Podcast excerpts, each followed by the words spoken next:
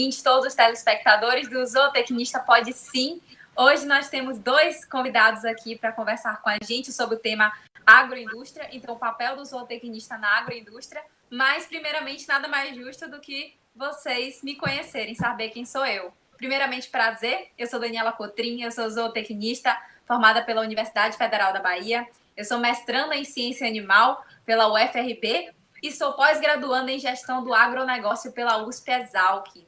Hoje vamos bater esse papo sobre a importância do profissional zootecnista na agroindústria. E para isso, trouxemos dois convidados. A Paula, que a gente conhece, a Paula do Carne Consciência. Prazer, Paula, uma boa noite. E o Cleube. E Cleube vai conversar um pouquinho com a gente também. Mas primeiro, eu vou começar com a Paula e depois eu quero chamar o Cleube para complementar a fala. Paula, se apresenta para a gente. Quem é a Paula que vai falar aqui para a gente no Zootecnista Pode Sim?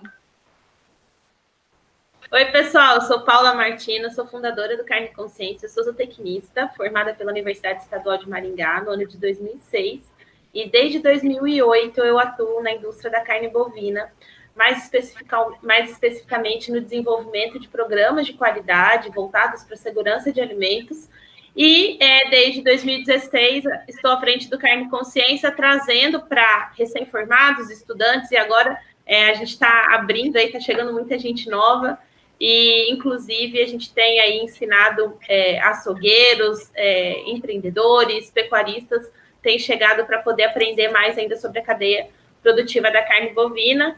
Eu gostaria de agradecer o convite, né? E dizer assim que é, estou muito feliz com, a, com essa iniciativa. E eu sempre falo que a gente pode ser, a gente pode ser o que a gente quiser, independente de sermos zootecnistas ou não, né? É, a profissão é o primeiro caminho, o primeiro direcionamento para que nós nos tornemos profissionais é, felizes e, e, para que a gente possa contribuir com a sociedade. A zootecnia é o meio pelo qual nós escolhemos fazer isso. Então, é, não somos diferentes de ninguém, temos é, tantas, é, tantas oportunidades e tantos direitos quanto os outros profissionais. Paula, obrigada pelas palavras e parabéns, como sempre, pela trajetória. Você sabe que eu sou uma grande fã da sua história e gosto sempre de compartilhar ela com todos. E agora, Cleube, vem para cá. Quem é o Cleube Boari que a gente convidou para falar aqui para o pessoal? Conta para gente. Boa noite, Paula. Boa noite, Daniela. Muito prazer estar aqui com vocês. Agradeço muito pelo convite e parabenizo também pela iniciativa. Eu acho que a nossa profissão precisa muito disso e a tecnologia tem mostrado caminhos para que a gente possa ficar mais em contato né, superar todas essas questões relacionadas à pandemia e, além de tudo, buscar uma união, que às vezes presencialmente acaba sendo impossível, mas com tecnologia tudo é possível. Né? Eu sou o Cleube Andrade Boari, eu sou zootecnista formado pela Universidade Federal de Lavras em 2003, eu me titulei como mestre em ciência dos alimentos em 2004 e doutor em ciência dos alimentos em 2007 pela Universidade Federal de Lavras também. O doutorado eu fiz um, tive um, digamos assim, um sanduíche com a Universidade Federal de Viçosa. E tanto no mestrado quanto no doutorado eu desenvolvi pesquisas, diversas pesquisas, todas relacionadas à qualidade, segurança, tecnologias e inovação dos produtos de origem animal e também dos processos, né, relacionados à produção desses produtos. Em 2007, eu terminei meu doutorado e fui para Sergipe passar uma temporada no sertão trabalhando com caprinocultura leiteira, como bolsista de desenvolvimento científico e tecnológico do CNPq, lá em Nossa Senhora da Glória, lá no sertão, trabalhando com as cabras leiteiras. Aí, em 2010, eu passei no concurso aqui na Federal de Diamantina, na UFVJM, Universidade Federal dos Vales do Jequitinhonha-Mucuri. Estou aqui lotado no departamento de zootecnia, né? Sou docente responsável pelo setor de ciência e tecnologia dos produtos de origem animal.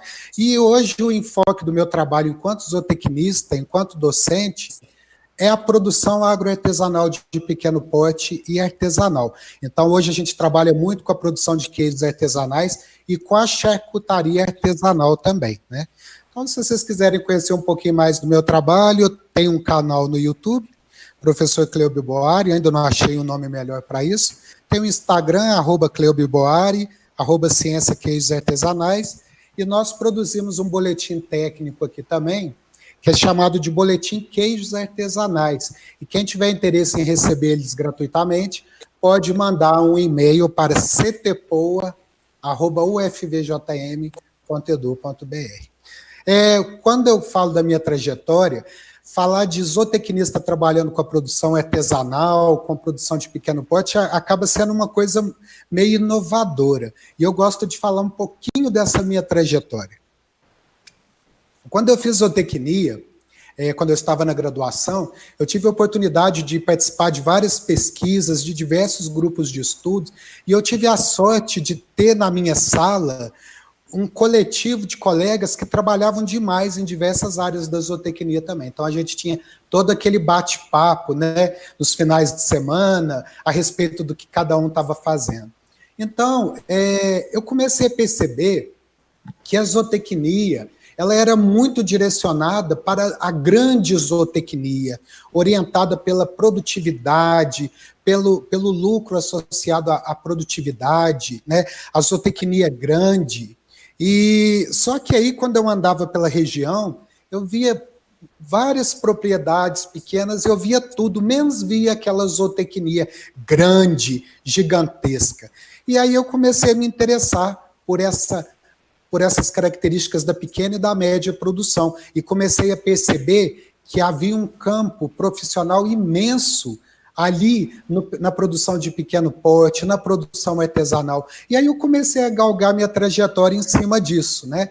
E por isso que hoje eu cheguei na charcutaria artesanal, nos queijos artesanais, pelo entendimento da importância desse, desse setor econômico para a zootecnia. Né? E tem uma frase que eu acho interessante para é, né, falar a respeito disso. Quando um produtor vira para mim e fala: Olha, eu produzo 200 litros de leite cru. Aí eu pergunto para ele: Você vende esse leite? Ele, sim, eu fico com pena. Porque com certeza ele está pagando para trabalhar. Mas se ele me fala: Olha, eu produzo 200 litros de leite cru e vou produzir queijos artesanais, eu já falo você está com chaves de prosperidade na sua mão. Então, eu quero trazer um pouco dessa, né, desse contexto da produção artesanal, da produção de pequeno porte, que ainda é muito pouco contemplada no, no, nos currículos, né, nos cursos de zootecnia. E aí vamos nós. Nossa, nossa, você falou uma coisa muito bacana que é, beneficiar o produto é sempre muito bom, né? Isso é tão enriquecedor, tanto para a região, para o produtor, para o consumidor. É, o beneficiamento, o problema é a tecnologia chegar, né? Para o produtor rural saber como fazer isso de forma correta. As legislações também, às vezes, não são tão acessíveis para o consumidor. E para quem não conhece charcutaria, gente, vocês precisam conhecer o ramo da charcutaria. É um ramo incrível, tem uma história muito bacana vinda da Europa, mas não é sobre isso que eu vim falar hoje. Então, Paula, volta para cá para conversar comigo, que eu tenho uma pergunta para você. Tá na hora do zootecnista pode sim.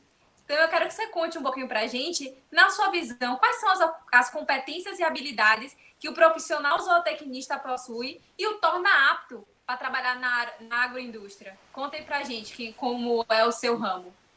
Sempre me perguntam isso, Dani. Me perguntam assim, com, com, tanta constância, com tanta que eu já, eu já ao, ao, longo do tempo, conforme eu fui dando essas respostas, eu fui até ajustando a resposta. Ela nunca é a mesma. E há poucos, poucas semanas atrás eu estava é, tava montando uma palestra justamente com esse tema. É, tem umas duas semanas mais ou menos.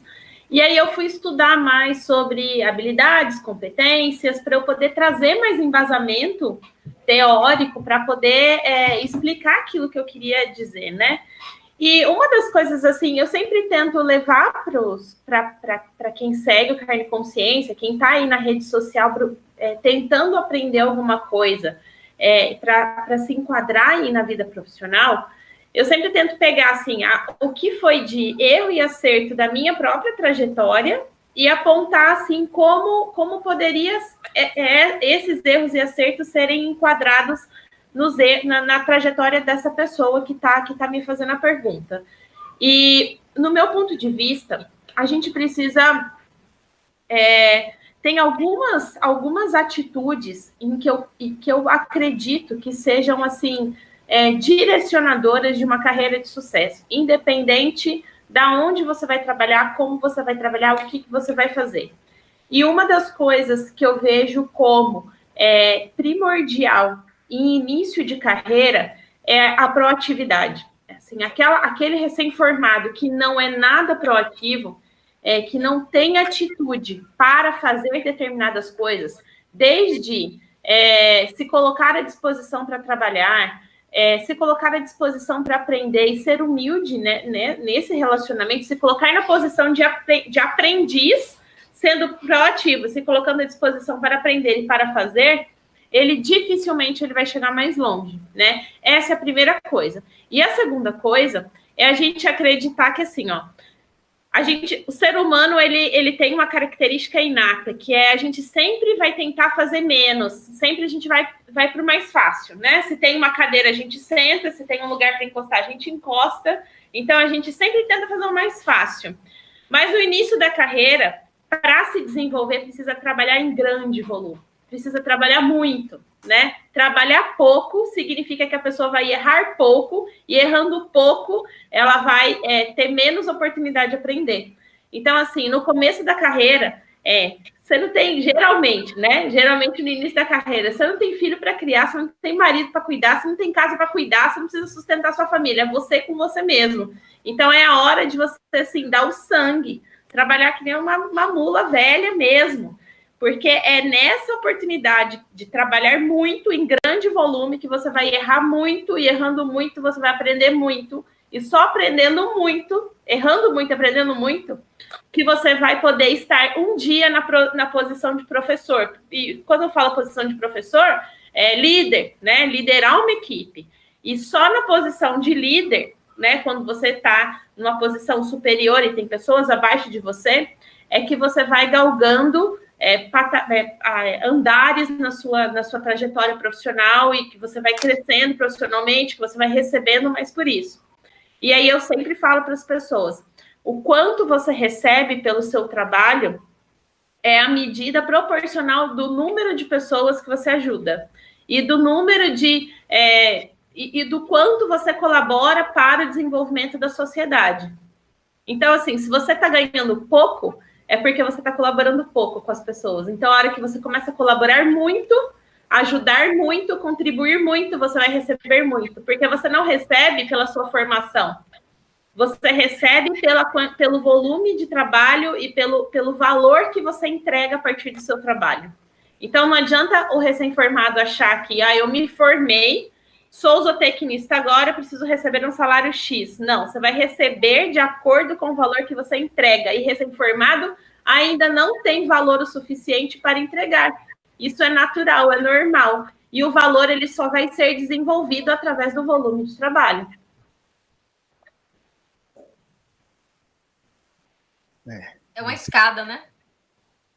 É, uma, é, um, é, um, é degrau por degrau, assim. Às vezes a gente olha a pessoa lá em cima, aí você fala assim, ah, eu quero chegar lá. E aí todo mundo fala assim, Paulo, qual é a dica para chegar onde você está? E eu falo assim, poxa, você quer chegar onde eu tô? E eu nem tô onde eu quero ainda. Para que, você quer chegar aqui? né? E além do que, aonde eu tô é só meu, né? Cada um vai fazer o seu. Você pode usar o meu, a minha história para né, a minha história ou dos profissionais que você admira, seja lá quem for esse profissional, é, para poder é, falar, poxa, isso que ele fez é um caminho a ser seguido, né? Então, um exemplo meu, quando eu entrei na indústria, eu era a primeira a chegar, eu chegava antes da, do meu superior e saía depois ou junto com ele. E eu, eu fazia de tudo possível. Por quê? Porque na graduação eu não fui essa exímia aluna que fez inúmeros estágios, que aprendeu de tudo. Então, quando eu comecei, e eu, demorei para começar porque eu não, não aproveitei a graduação com, com isso, quando eu comecei, eu tive que ralar muito mais do que outras pessoas que já tinham uma certa experiência, para poder realmente aprender, para trabalhar em volume, para errar bastante, porque assim que eu tivesse oportunidade, eu já ia estar a carta na, com, as, com as cartas na manga para poder trucar, entendeu? Você não pode trocar sem ter os sete copas, né? Você precisa você precisa ter argumento para você trocar. Para você sentar na mesa de alguém, mais importante, você precisa saber o que falar. Então, você precisa primeiro construir essa, essa base, esse, essa, esse alicerce, para depois você ir subindo os tijolinhos. Eu já escutei essa história da Paula umas duas vezes, né? Uma vez que a gente fez uma live juntas e outra lá no Zocast, quando ela contou um pouquinho da trajetória dela e do papel dela como mulher na agroindústria. Isso foi muito bacana e isso sempre me marca muito, né? E a gente bateu esse papo. Que o importante é você ter uma referência. O nome já diz, referência. É alguém para você olhar, ter um ponto da vida para admirar, para você aspirar onde essa pessoa chegou. Mas cada um tem suas dificuldades, tem suas habilidades, tem seus talentos. A gente sabe que habilidade e talento são coisas diferentes. Então, o, a, o, com as habilidades, você forma um talento e com outras atitudes, como a Paula falou, que é você estudar. Então, você tem que ter uma habilidade para aquilo que você está fazendo. Você tem que ter o estudo, que é o conhecimento, e você tem que ter a repetição, que é o treino. Você tem que fazer isso muitas vezes. Então, foi o que a Paula fez. Isso, esses três pilares é o que formam para a gente o talento. Então, ah, por que, que Paula tem esse talento para a agroindústria? por causa disso, porque ela foi lá, ela tentou muitas vezes, ela se possibilitou errar mais vezes para chegar onde chegou. E chegou uma pergunta aqui da Gabriela Keila, que foi uma pergunta que eu sempre gosto de fazer e você já está cansada de responder ela para mim. Existe preconceito com as mulheres na agroindústria, sendo zootecnista? Dani, é, eu já, já sofri preconceito. E aí, que nem eu já, já te respondi já várias vezes sobre isso. Eu não sei te falar se o preconceito que eu sofri era porque eu era nova, se era porque eu era mulher, se era porque eu era recém-formada, se era porque eu entrei, quando eu comecei a liderar, eu fui liderar uma equipe de 20 homens e todos eles eram mais velhos que eu. Então, assim, eu não, eu não sei o motivo pelo qual eu sofri um determinado preconceito. O fato é que a junção dessas situações é, trouxeram alguns desafios para o meu início de carreira, mas o que eu vejo assim é que eu nunca pensei, é engraçado assim, me fazem essa pergunta, mas quando eu estava na posição de é, recém-formada de início de carreira, eu nunca parei para me perguntar e para pensar assim, nossa, eu sou mulher, posso sofrer, sofrer preconceito. Nossa, eu sou é, jovem, posso sofrer, sofrer preconceito. Olha, eu estou no início da carreira, posso sofrer preconceito. Eu nunca pensei sobre isso. Eu simplesmente fui lá e fiz o que tinha para fazer. E quando o preconceito chegou, eu, eu não, não encarei como preconceito, eu encarei como uma situação e que para mim iria acontecer. Uma dificuldade. É uma dificuldade que iria acontecer, eu meio que já estava esperando que isso fosse acontecer, sofri quando isso aconteceu, não, não vou negar, né? Já falei para você, eu ia para quando quando eu entrava na bucharia, que era o setor que eu liderava, né, no frigorífico, quando, quando eu comecei a trabalhar na JBS, eu virava as costas, eles jogavam conteúdo ruminal nas minhas costas, assim, para ver se eu tinha nojo, para ver se eu, se eu ia ficar. Eu ficava, eu me segurava, ficava, né, forte, mas na primeira oportunidade eu ia para o banheiro chorar, né? Isso aconteceu várias e várias vezes, assim, tipo, meu Deus, o que eu estou fazendo aqui? Mas logo secava as lágrimas, vestia vestia a roupa da, da, da, for, da, fortaleza de novo e voltava a fazer o que precisava fazer, entendeu? Com o tempo. Engraçado. Hoje em dia, eu estou numa situação, eu vou contar um, um caso aqui, e, e só para vocês é, entenderem como, como isso é, é, como isso acontece eu estou numa posição hoje que é muito cômoda para mim, né? Então, é, eu sou supervisora de um frigorífico, estou encerrando esse trabalho agora esse mês, a partir de outubro, é, dedicação única e exclusiva ao carne e consciência, porque a gente precisa é, ter direcionamento e foco, saber onde a gente quer mirar. Então, esse é um momento de Nossa! decisão da minha vida. E, é, e desde que eu entrei, eu tenho um rapaz que é recém-formado, que é engenheiro de alimentos. Eu nem sei se ele vai assistir essa palestra aqui, mas que eu sempre olhava para ele. Ele tem 22 anos, ele está colando, colou grau, é, nem colou grau ainda. Ele acabou de defender o TCC dele e ele entrou para ser como se fosse um braço direito meu, assim, né? Mais ou menos isso. Então, ele, na verdade, eu, eu cheguei depois dele. Ele, quando eu cheguei, ele já estava lá, fazendo estágio, e depois ele foi contratado, efetivado. E eu sempre olhava para ele e falava assim: eu vou treinar esse menino porque eu vou sair daqui, não vai demorar muito, e eu preciso de alguém para me substituir. E quando eu sugeri, quando eu falei que eu ia sair, que eu sugeri que ele fosse o meu substituto, eu falei para o meu superior assim: eu falei, olha, é, tecnicamente ele tem plena capacidade, mas no quesito liderança ele ainda precisa desenvolver. Mas como nós temos uma equipe é boa, assim, é, nós temos dois superiores são que são pares meus, um superior, uma que é par minha, que tem bastante experiência.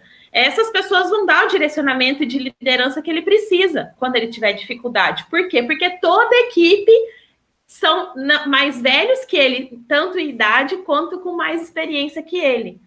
E quando nós demos a notícia que ele assumiria meu lugar, a gente teve resistência. Algumas pessoas falaram: não, mas, tipo, como assim?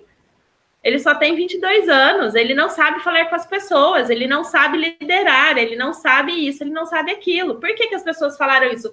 Porque é preconceito de um menino de 22 anos estar assumindo uma supervisão, entendeu?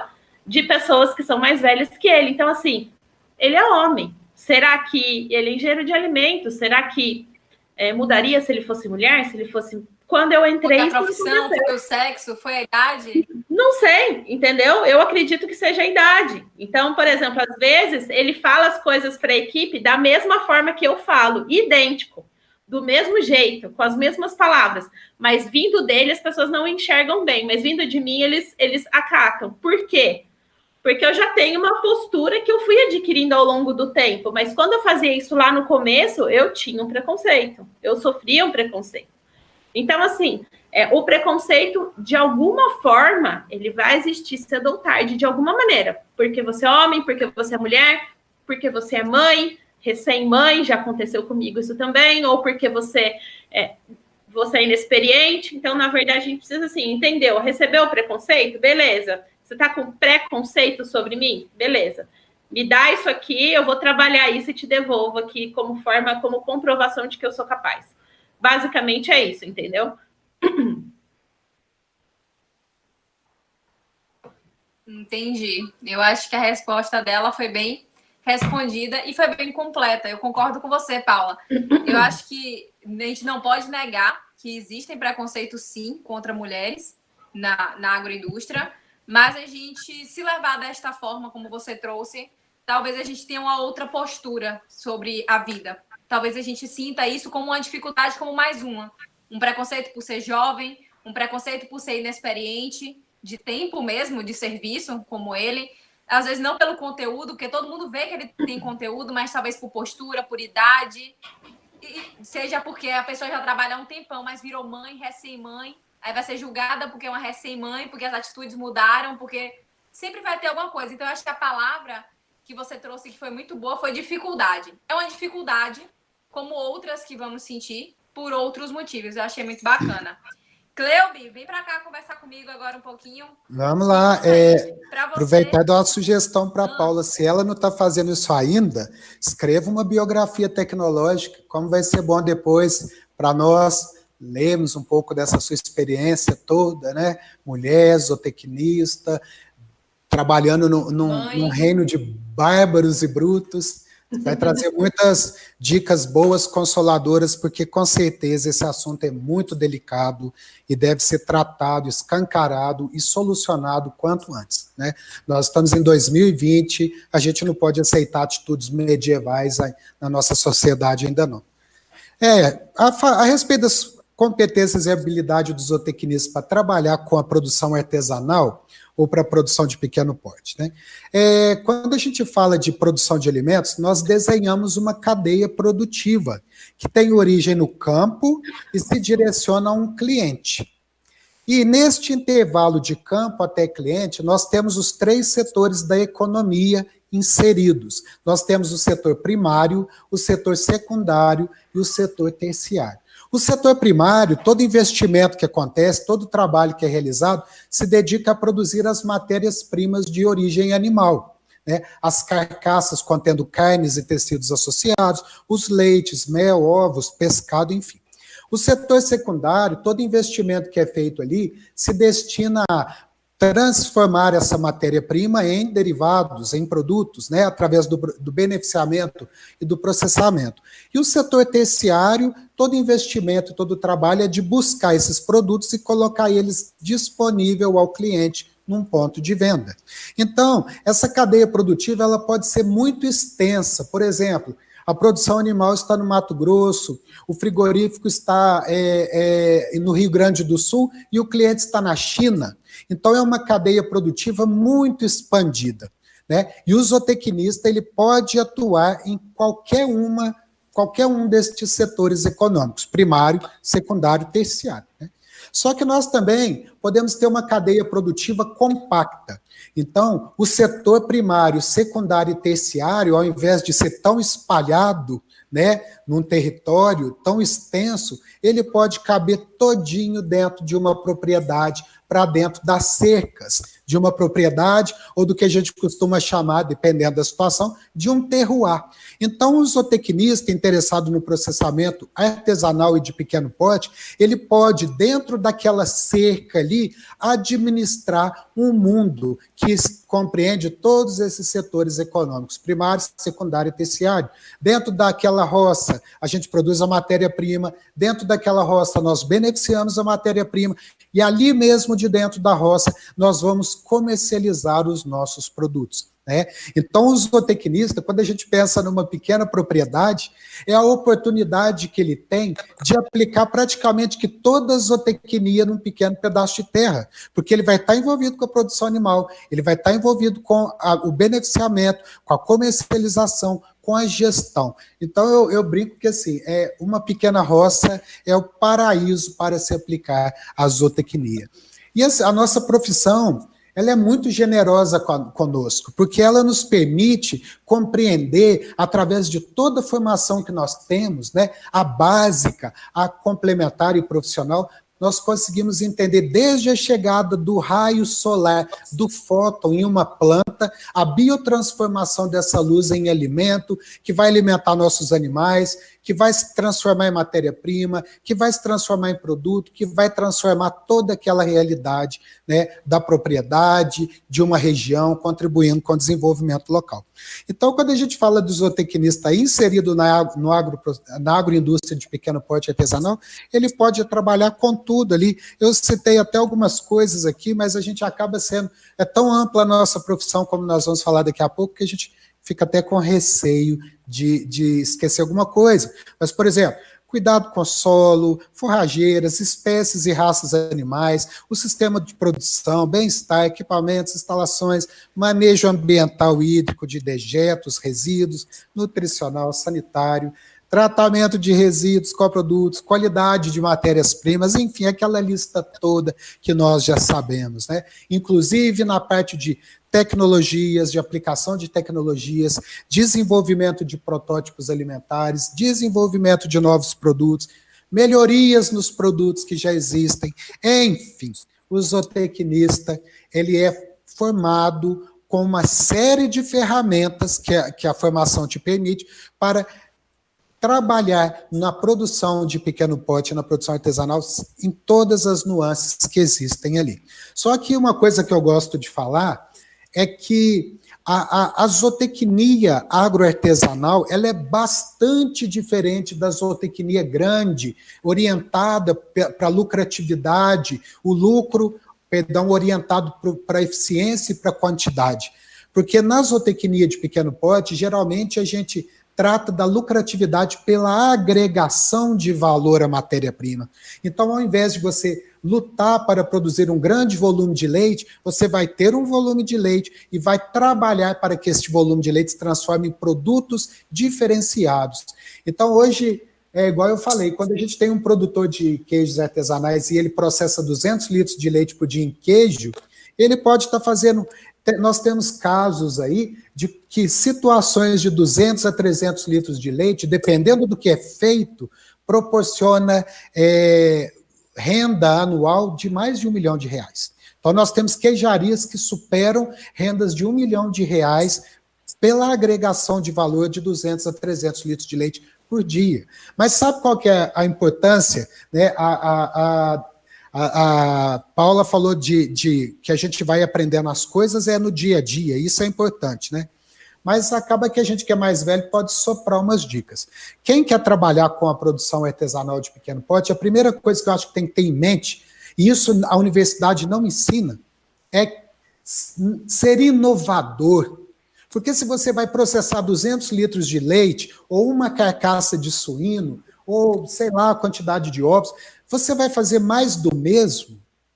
Você vai pegar 200 litros de leite e produzir é, é, 20 quilos de mussarela que já está abarrotado no supermercado? Ou você vai pegar esses 200 litros de leite e produzir 20 quilos de queijos autorais, diferenciados, com manifestação de terroir, com valor agregado? Então, a chave do sucesso do, da, do zootecnista no pequeno negócio é compensar a simplicidade e o pequeno volume de matéria-prima com produtos de altíssimo valor agregado. Eu brinco com os meus meninos: se você tem um pequeno pedaço de terra, você vai colocar um Nelore ou um Aguil? Um Red Angus. A gente tem que buscar, né, dentro das limitações do pequeno negócio, agregar valor ao máximo, porque a lucratividade está associada a isso. Então, assim, o que eu tenho a dizer é que o zootecnista não só pode, como deve sim atuar com todas as suas habilidades na agroindústria artesanal e de pequeno porte. Inclusive, os produtores artesanais sentem muita falta dos zootecnistas atuando junto a eles, porque 99% dos zootecnistas realmente partem para a grande produção, para a grande zootecnia. E poucos né, acabam que se interessam pelo artesanal. Gente, e a pequena roça hoje é uma excelente oportunidade de prosperar, né? Então, acho que a gente tem que entender, a zootecnia tem que entender todo o, o, o privilégio da profissão e a importância desse mercado para trabalhar, né? Cleo, então, queria fazer um comentário a respeito do que você falou. Isso é o papel. A gente trabalha com, com marketing digital e às vezes a gente fica tentando inventar a roda, é, inventar coisas novas. E, na verdade, e é, isso é uma, uma, algo que eu venho é, desenvolvendo, raciocínio, não tem muito tempo também, é que, assim, às vezes a gente não precisa é, inventar muita coisa. Às vezes a gente pode usar alguma coisa que já é feita, mas colocar o nosso jeitinho, né? Então, vou dar um exemplo que eu acho muito, muito bacana. É, tem um, um, doce de leite que chama Roca, que hoje em dia é bem famoso, é lá de Pouso Alegre. Eu conheço é, as pessoas que fabricam esse doce, eu sou de Pouso Alegre.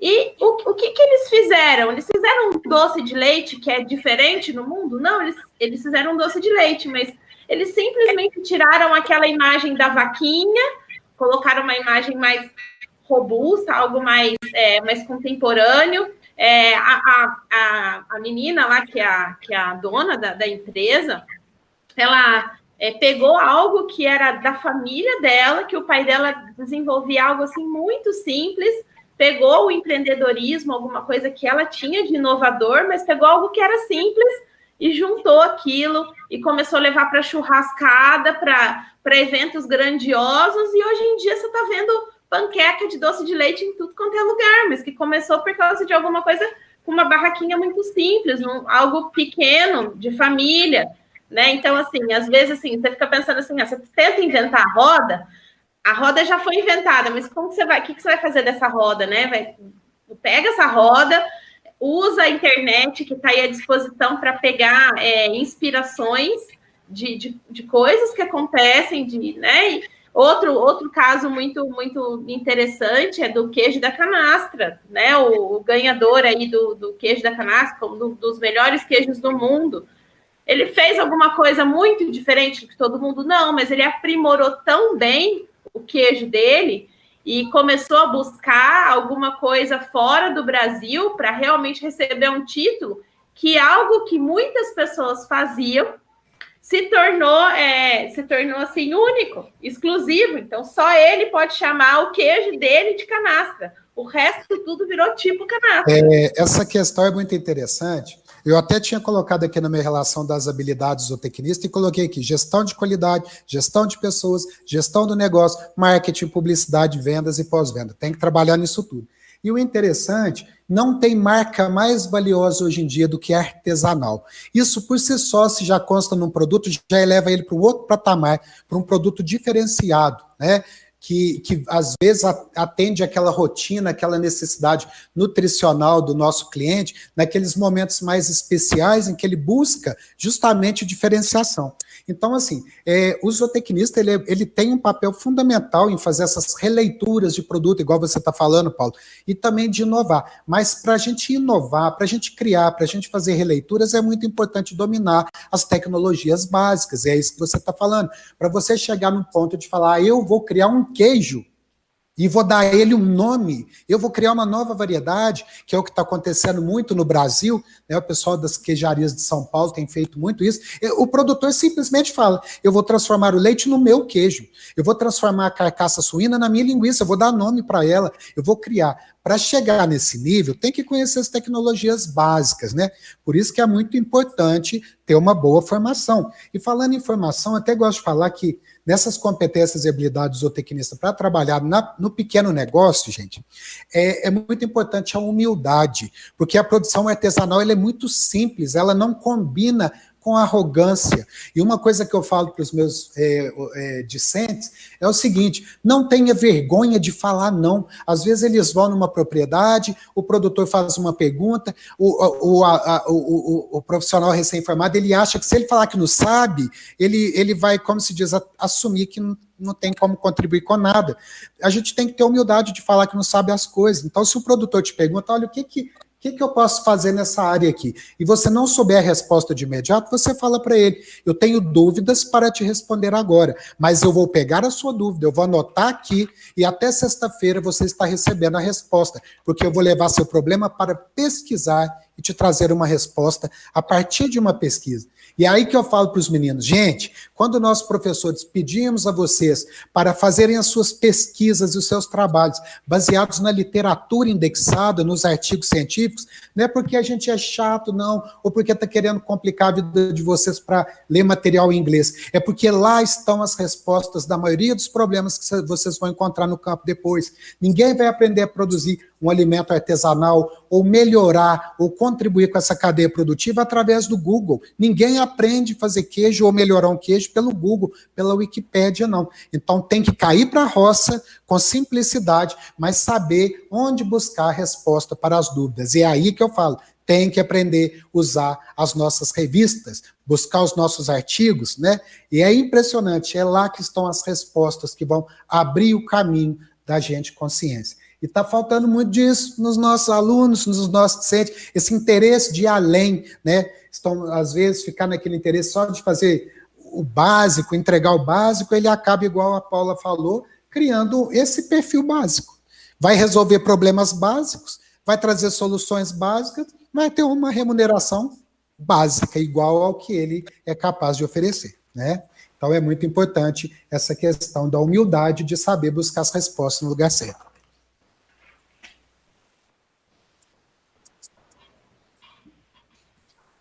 E a gente vai muito para a questão da extensão rural, né? O vínculo que a academia deve ter com o campo. Às vezes a gente fica muito eu que saí da academia há um pouco menos de tempo que vocês e permaneço na academia como mestranda, eu vejo a falta de vínculo muitas vezes da academia com a propriedade rural. Muitas vezes tem muita pesquisa, muita pesquisa, muita pesquisa em cima de coisas que muitas vezes não são economicamente aplicáveis, não tem viabilidade nenhuma nem de execução de tecnologia para chegar e nem de insumo e nem de financeiro para isso.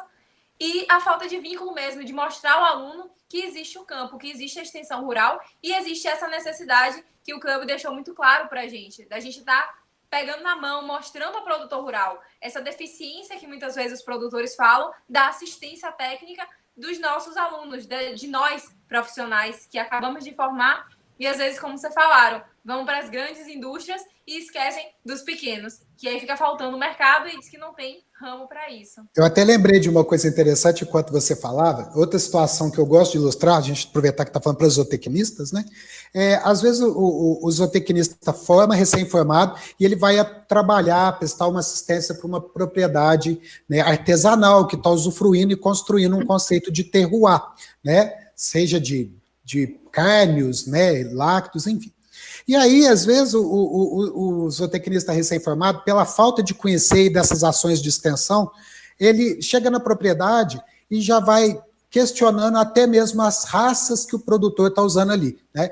Então, é, o produtor pequeno, gente, que está interessado em pegar 200 litros de leite, ele, ele, ele geralmente faz queijos do leite de uma ordenha e ele prefere raças né, que tem uma menor produtividade de leite, em, em detrimento com maior teor de sólidos, um, um, perfil de gordura mais interessante, que vai repercutir em sabor, aroma, textura e complexidades lá do seu queijo. Então, o produtor, quando às vezes o zootecnista que forma com aquela mente de bovino cultura leiteira, quando ele chega na pequena propriedade e vê lá, gir, guzerá, uma ordenha só, ele já acha que aquilo tudo ali não faz sentido, que deveria ser vaca holandesa, com uma maior produtividade.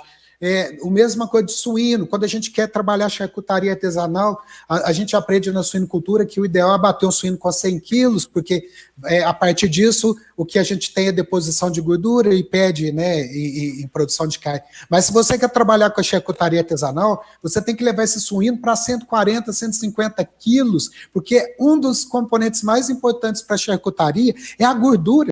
E hoje a gente fica numa loucura atrás de gordura animal para produzir linguiças, embutidos, é, é, emocionados e não acha. Então, é muito importante que o zootecnista que entenda que existem esses dois panoramas da pecuária, um gigante, um grande, orientado pela a lucratividade orientado para eficiência e produtividade, e o outro que é menor, que a lucratividade é toda direcionada para agregação de valor. São duas zootecnias totalmente diferentes. E a gente só consegue entender isso quando cai para a roça, né? E aí é importante que, o, que durante a formação, onde se constrói o perfil profissional, porque o perfil de um profissional não está escrito no que um conselho escreve, não. Isso é construído ao longo de um curso, de uma graduação, de diversas interações de enorme complexidade. É por isso que é muito importante, vamos cair para a roça. Né? E, e, entender quais são as realidades, porque você, zootecnista, tem habilidade para entrar em todas elas, né? mas você não sai pronto do curso, não. Né? A gente pega a zootecnia, aquilo que a gente aprendeu na faculdade, né? Tem uma noção, é, uma visão geral do que, do que ela pode ser, mas ela não se limita a isso, né?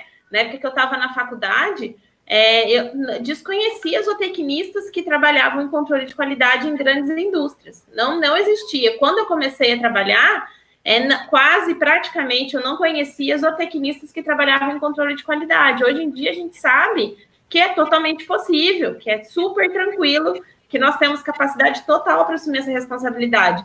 Mas só com aquilo que a gente aprende na faculdade é suficiente? Não. Tem que ter o, o desenvolvimento de habilidades e competências para isso. E aí vale, vale ressaltar aqui, Dani.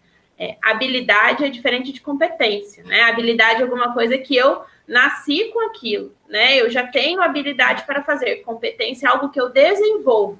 Então, uma coisa que eu já até contei para você. Parte de conhecimento prática. É, eu, eu, eu, eu pensava que eu jamais seria uma pessoa que fosse vender. Né? Que eu pensava assim, eu não tenho essa habilidade. Mas, na verdade, a venda é uma competência. A gente desenvolve a venda. E eu aprendi a vender. Por quê? Porque eu encontrei um trabalho, é, eu desenvolvi um trabalho que servia para mim. Quando eu desenvolvi o Carne Consciência, foi o trabalho que eu desenvolvi para mim, não era um cargo em uma empresa em que eu me encaixei nele. Não, eu encaixei o meu trabalho dentro daquilo que eu acreditava que era o melhor para a minha vida como um todo. E o trabalho faz parte da minha vida, né? Não existe vida pessoal e vida profissional, é, é uma vida só.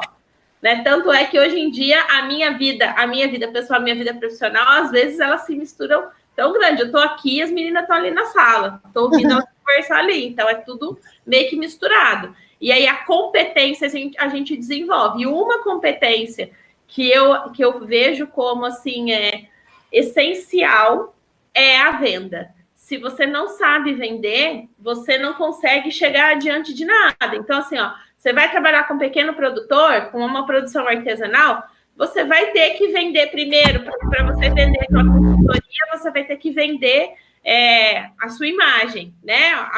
Você vai chegar num pequeno produtor e vai falar: oh, eu sou um, um recém-formado, mas eu posso te ajudar. Você vai ter que saber vender essa informação. Depois você vai ter que ajudar esse pequeno produtor a vender o produto. Então, você vai ter que entender de marketing, de venda, de negócio, de mercado. Então, assim, a venda é a primeira grande competência que eu acredito que precisa ser desenvolvida por qualquer profissional, independente se vai trabalhar com vendas ou não. Né? Então, mas precisa saber vender, vender a sua ideia, vender a sua imagem. É, com relação à imagem, também, às, às vezes a gente acha que imagem é algo que é que não é importante, que não é, que não vale de muita coisa, mas a imagem é importante sim. A forma como você se apresenta para as pessoas, é como você se coloca como recém-formado, é, a forma como você está é, tá vestido, como você se comporta, é extremamente importante para quem está no início da carreira. Eu lembro que quando eu fui fazer uma das minhas primeiras entrevistas, eu tinha piercing no nariz, piercing na língua, estava com uma blusinha, calça jeans uma sandalinha. E, e aí, assim, hoje eu vejo, hoje eu lembro daquela imagem, eu falo, meu Deus, que vergonha, como eu tive coragem de, de me apresentar para uma entrevista desse jeito. Mas por que, que eu fui assim? Completa falta de maturidade, de orientação. Quando eu vi que daquele jeito eu não ia chegar em lugar nenhum, eu comecei a, a mudar minha postura. Então, quando eu falei, não, eu quero trabalhar na indústria, eu vou trabalhar na indústria, eu me preparei para trabalhar na indústria, eu não preparei só a minha postura, a forma como eu ia me apresentar falando. Eu preparei a minha postura, roupa, cabelo, imagem, a voz, o tom de voz, aquilo que eu ia falar, como eu ia falar. Isso é extremamente importante. E isso nada mais é do que vender, né? Então. Só te interrompendo, porque assim, além da postura que você mencionou da presença, a postura nas redes sociais também, né? É verdade. Eu o que, que você está publicando? O que, que você está postando, né?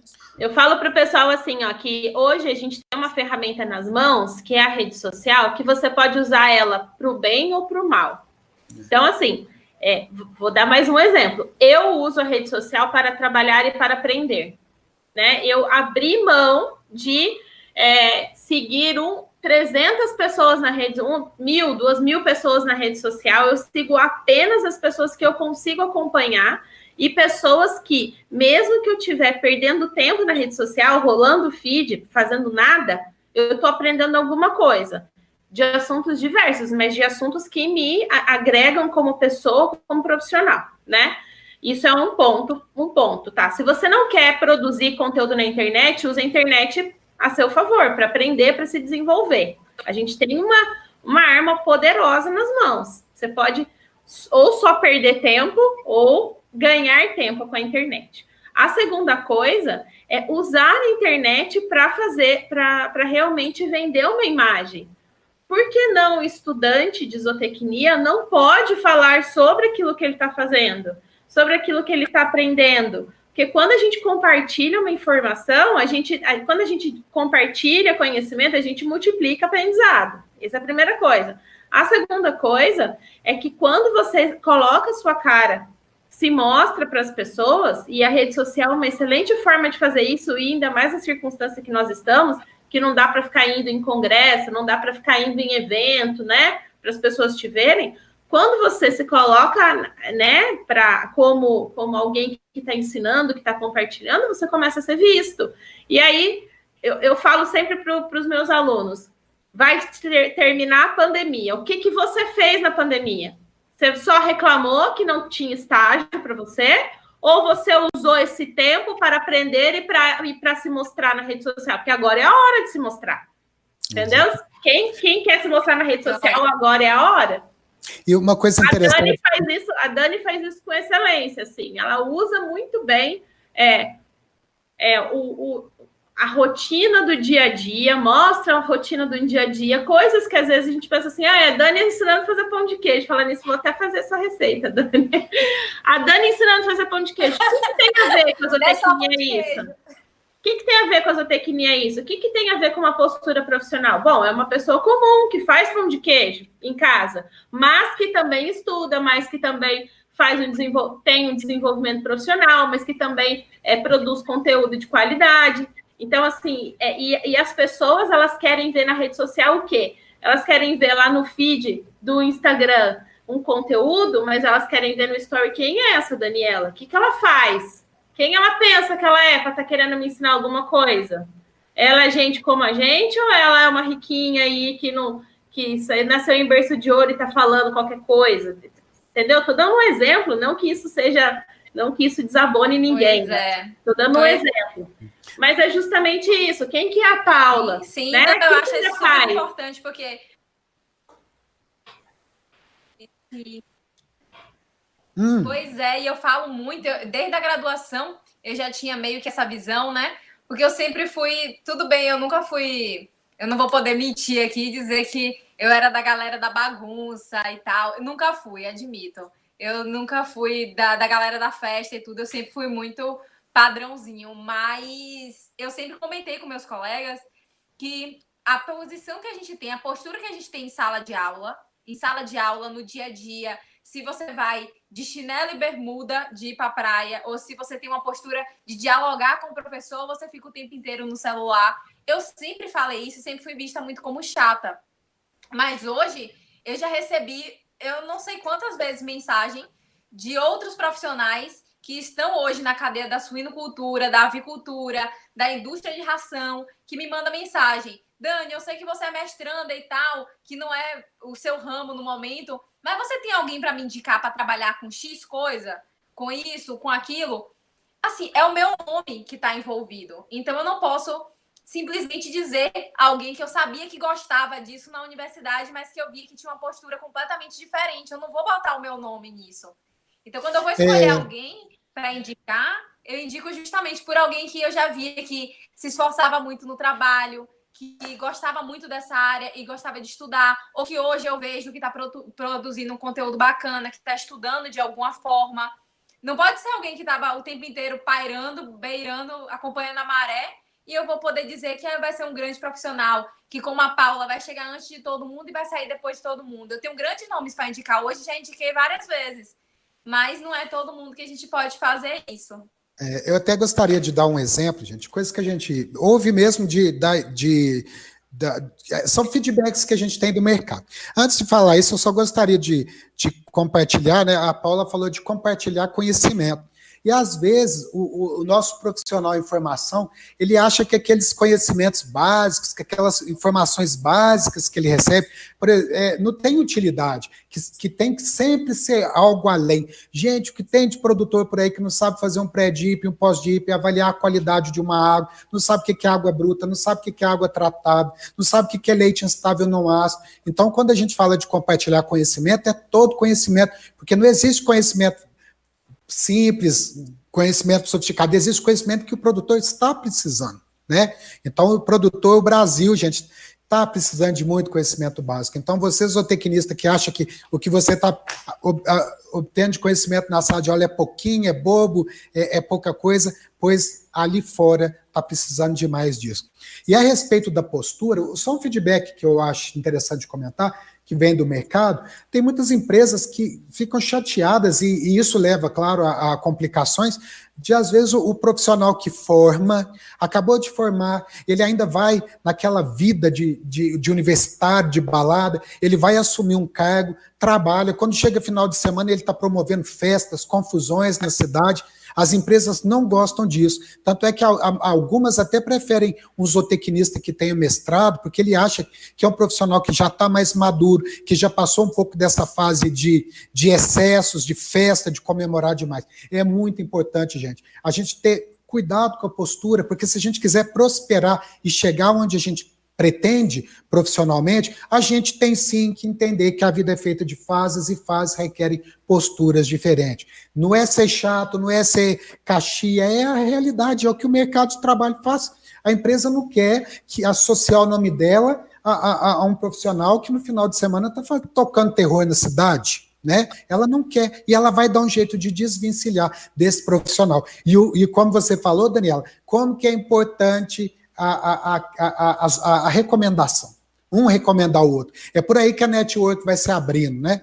E se você não tem como fazer uma boa indicação, uma boa recomendação, Sim. infelizmente as coisas vão ficando complicadas, né? Algo interessante sobre networking que às vezes a gente pois pinta, é, eu prefiro não fazer. O, a gente pinta o networking de cor de rosa, assim, né? Ah, você precisa fazer, fazer networking, você precisa fazer networking, beleza? você precisa fazer networking, mas se você não tem uma base, uma postura, você pode estar no meio de um monte de gente que você não vai fazer troca nenhuma. Né? Então você precisa ter aí, ó, é um, um monte de, é, de, de, cartas na manga para você poder discutir. Às vezes, os assuntos que você vai é, se conectar com alguém não são assuntos técnicos, são coisas de fora do, do. Por isso que é importante, já que a gente está usando a rede social, use para aprender coisas e que te dê mais argumentos para você conversar com as pessoas, para você ter assunto, para você poder é, sentar em mesas diferentes, né? Para você poder ter habilidade de conversar. Eu queria comentar um negócio importante sobre postura e o Renan, meu esposo, ele é zootecnista, muitos de vocês já conhecem ele, e ele sempre trabalhou na área comercial. E eu lembro que quando eu conheci o Renan, ele andava de bermuda, bermuda, regata e chinelo. E quando a gente foi para o quinto ano de faculdade, em, em, em, é até engraçado, no quinto ano de faculdade, no primeiro dia de aula do quinto ano de faculdade, ele começou a usar camisa, calça e bota. E para mim aquilo foi assim um, um, um, susto, né? Eu falei, Renan, ele falou, não, eu preciso mudar minha postura. A gente está indo para o último ano de faculdade, acabou a molecagem, né? Eu já, já molequei tudo que eu precisava, preciso arrumar minha postura, beleza. E, e assim o Renan tocou e eu achava aquilo assim meio, meio bobo, mas beleza, né? Fomos em frente. Até que realmente eu tive que concordar com ele que a forma como você se veste também demonstra sobre a sua postura. E depois de, de, participar de processo seletivo, de selecionar pessoas e de conversar muito com o Renan sobre isso, existem algumas coisas em que, quando a gente está recrutando alguns profissionais, a gente observa. Isso isso vai definir o que é ou não a pessoa? Não, não é uma definição, mas é a primeira impressão que você tem. É, você não adianta, quando você está selecionando, é, recrutando, fazendo entrevista com várias pessoas, você acaba comparando um com o outro. A comparação é normal. Então, a forma como a pessoa, a pessoa um, um, e outro se veste, a forma como um e o outro se comporta, como um e outro se fala. Então, assim, não adianta a gente achar que a entrevista só começa quando entra na sala, entrou a psicóloga para conversar, porque não, começa desde da hora que você manda o um e-mail, da hora que você fala no telefone com o entrevistador, desde o começo. Então, assim, vai mandar um e-mail, você tem que ser cordial quando vai mandar um e-mail, tem que ser educado, não pode mandar um e-mail para um monte de gente é, escrever lá com cópia para um monte de gente. Não, tem que escrever o currículo direcionado para aquela vaga que você vai trabalhar. É, escrever a, as suas primeiras impressões ali, um pouquinho de você no, no corpo do e-mail. Vai se apresentar? Não vai de boné, faz a barba para ir, para ir fazer uma entrevista, coloca a camisa por dentro da calça, coloca um sapato fechado, as meninas não vão de, de roupa muito, é, muito exposta, não vai com uma maquiagem muito extravagante, não vai com brinco muito grande, né? Tem, assim, é, são coisas assim que às vezes é, a, as pessoas podem falar assim, nossa, Paula, você está sendo machista quando você está falando isso, você está sendo, é, você está julgando as pessoas quando você está falando isso. Pode ser que eu esteja errada, mas isso acontece quando a gente está passando por um processo seletivo, uma entrevista, e são formas de avaliar também. Né? Então, assim, é, geralmente, salvo engano, as pessoas que se apresentam muito desleixadas para uma entrevista são as pessoas que acabam sendo desleixadas no trabalho também, não têm cuidado com as coisas do trabalho.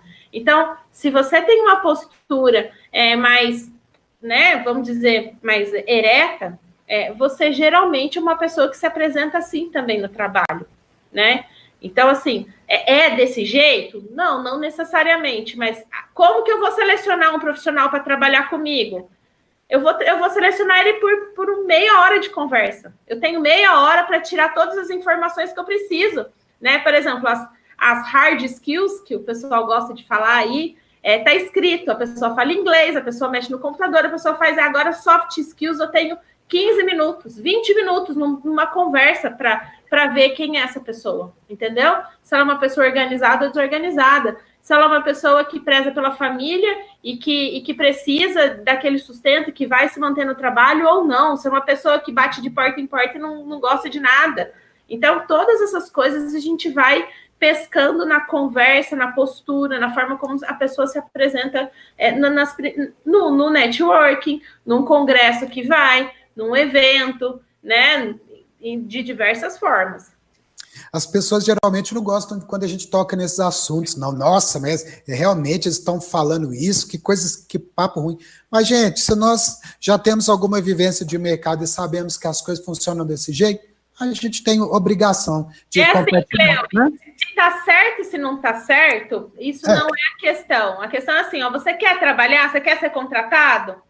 Então, assim, se você quer, eu acho que vale a pena repensar sobre isso, sabe? Vale a pena é, se colocar, se realmente se colocar é, desse jeito. Ninguém está falando assim para ser superficial, para não ser você, para não ser natural. Eu acho que quanto mais a gente, mais, quanto mais a gente se conhece, mais a gente tem certeza daquilo que a gente quer. Então a gente não precisa ficar se fingindo nada para ninguém, né?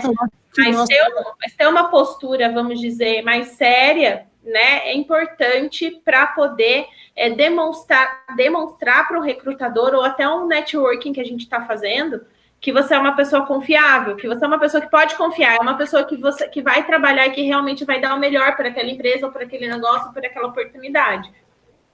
Eu acho que é do ser humano. Eu acho que você tem que ter uma postura despojada para o local é, é, correto, né? Onde você se sente à vontade, está com pessoas de outros tipos de convívio. E nós também temos que ter uma postura formal para lidar com aqueles ambientes que não é um ambiente que a gente vai para lazer, para diversão, é um ambiente que a gente vai para desenvolver as nossas, as nossas competências, aplicar a nossa enfim, tudo mais. Né?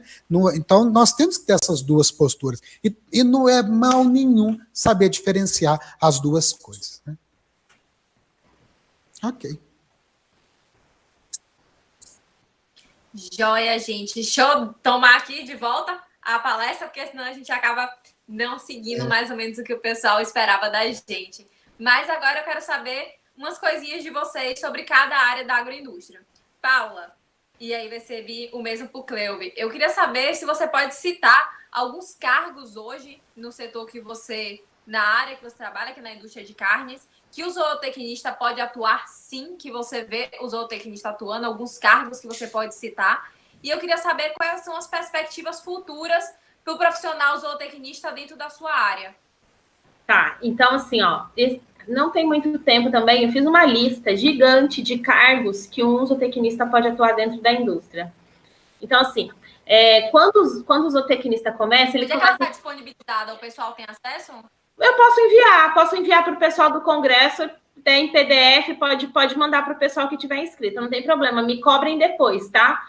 É, o que acontece é assim, ó, quando o zootecnista é, sai da faculdade, a primeira coisa que pensa em trabalhar com controle de qualidade ou com responsabilidade técnica, geralmente responsabilidade técnica. E aí é, o pessoal sempre pergunta: ah, mas e aí? Eu vou esbarrar na questão do conselho, que o conselho não deixa seu tecnista ser responsável técnico de frigorífico, de indústria de processamento de origem animal e blá blá blá. E assim, é, existem é, estados em que isso é permitido, existem estados em que o juizado entende que não. E eu sempre falo para o pessoal: existe tanta coisa que um zootecnista pode fazer dentro da indústria que a responsabilidade técnica é a mínima delas. E eu vou ser bem sincera, a responsabilidade técnica eu vejo que é o cargo que eu menos gostaria de ter. Porque é, eu vejo que é uma, é uma responsabilidade versus é, responsabilidade versus é, recebimento que não, não batem, sabe? Então eu vou falar assim, ó. Dentro da indústria existem, algum, ah, existem níveis hierárquicos. Então, os níveis hierárquicos de qualquer setor é assistente, analista, é, supervisão, coordenação e gerência, né? Então, assim, ó, geralmente um recém-formado ele, ele vai começar pelo cargo de assistente ou, ana, ou analista, e em alguns casos de supervisão, tá? Então, esses são os, os cargos principais, assim, os níveis hierárquicos. Aí depois os setores que um zootecnista pode trabalhar.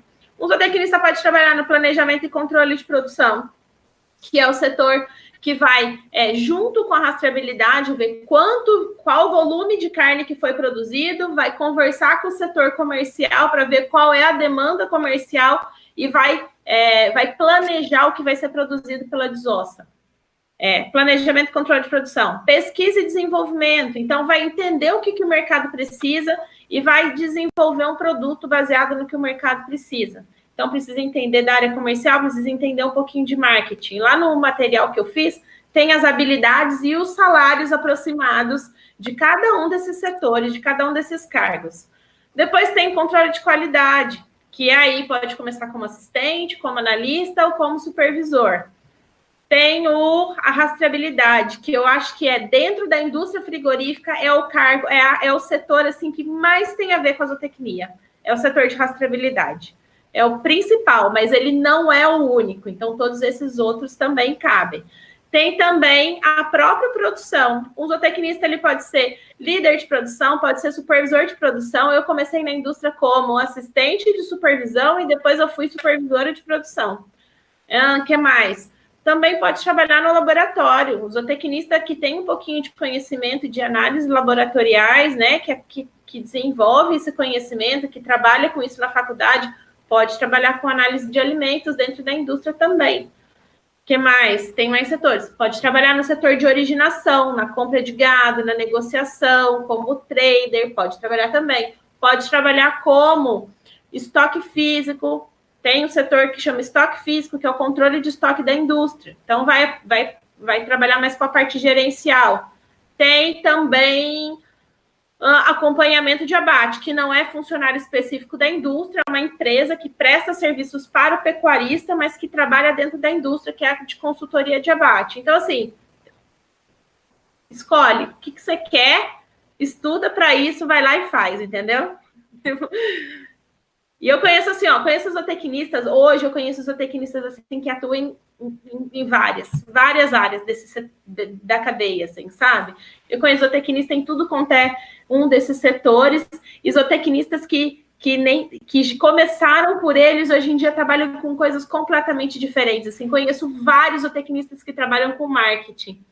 E é engraçado que a gente acaba direcionando as nossas preferências, às vezes a zootecnia fica lá para trás mas a gente começou pela zootecnia, né? Então, é, a gente vai, vai desenvolvendo as, as competências até chegar lá. O importante é assim, ó, é, sabe qual é a preferência que você tem, saber qual, qual é a área que você acha que você tem mais afinidade.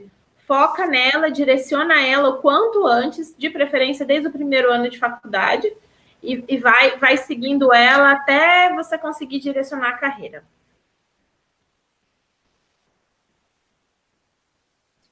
É, você falou aí, eu lembrei. É, eu recebi uma mensagem, porque lá no Zocast a gente fala de diversos temas, né? E tem um Zocast que é sobre marketing no agronegócio. E aí eu acho muito bacana esse papel do, do Zocast, que é abrir a mente dos profissionais. Eu achei isso super importante. E aí teve uma zootecnista que ela me mandou uma mensagem muito bacana, eu nunca esqueço dessa mensagem dela. Que foi assim: nossa, Dani, eu fiquei tão feliz hoje que eu não consigo nem explicar e ter, e ter escutado seus Zocast falando sobre marketing no agronegócio. Porque todo mundo dizia para mim que se eu trabalhasse com marketing, mesmo ligado ao agronegócio, à agroindústria, eu não estaria sendo zootecnista, eu não seria zootecnista mais. E isso estava me acabando. Eu não estava conseguindo nem me inscrever para as vagas.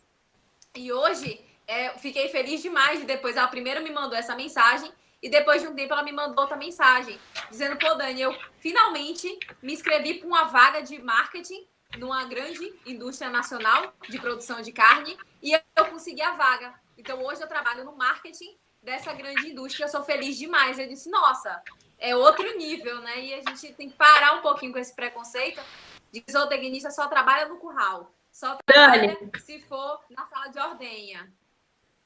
Deixa eu, deixa eu complementar uma coisa que você falou aí, né? Interessante que essa, que essa pessoa te falou. A, a gente tem muito apego pela profissão, né? Quando a gente se forma, a gente tem apego. Ah, eu não vou fazer tal coisa, porque senão não, eu vou estar deixando de ser zootecnista. Na verdade, assim, ó, a gente não é a nossa profissão, nós estamos a nossa profissão. Então, assim, a zootecnia é o caminho. Eu já falei isso também algumas vezes, já até escrevi sobre isso. Hoje, eu, o que eu menos sou na minha vida profissional é zootecnista. O que eu menos sou. Eu sou estrategista digital, eu entendo de marketing digital, eu tenho que pensar em plano de negócio, eu tenho que pensar em empreendedorismo, eu tenho que pensar em, em, em tipo de conteúdo que eu vou colocar, eu tenho que pensar é, qual é o melhor formato de apresentar as aulas para os meus alunos. Então, assim, a zootecnia é uma pequena parte do meu trabalho, né? E se você for pensar, é, o, todo o conhecimento que eu tenho hoje, ele, ele não foi da graduação. Ele só a, na graduação, a graduação me deu o primeiro direcionamento, assim, foi o primeiro caminho. Mas assim, ó, o que eu ensino hoje não, não, não foi o que eu aprendi na graduação, foi o que eu aprendi depois da graduação.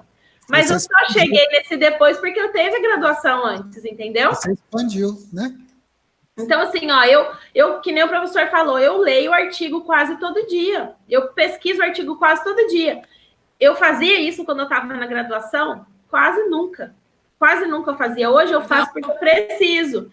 Eu preciso, eu estudo, mas eu, eu, eu direciono o meu estudo para alguma coisa, mas eu não estudo só isso. Então, assim, eu tive que ampliar os meus horizontes de estudo e de conhecimento para poder fazer o que eu faço. E isso, mesmo se eu não tivesse carne e consciência, se eu estivesse só trabalhando na indústria, isso também seria verdade, né? Isso não seria diferente. Porque o conhecimento que é, que é aplicável na indústria, que a gente trabalha na indústria, não é um conhecimento que a gente adquire todo na faculdade. Na faculdade, ele é uma, uma pontinha do iceberg. Ele é só a primeira coisinha.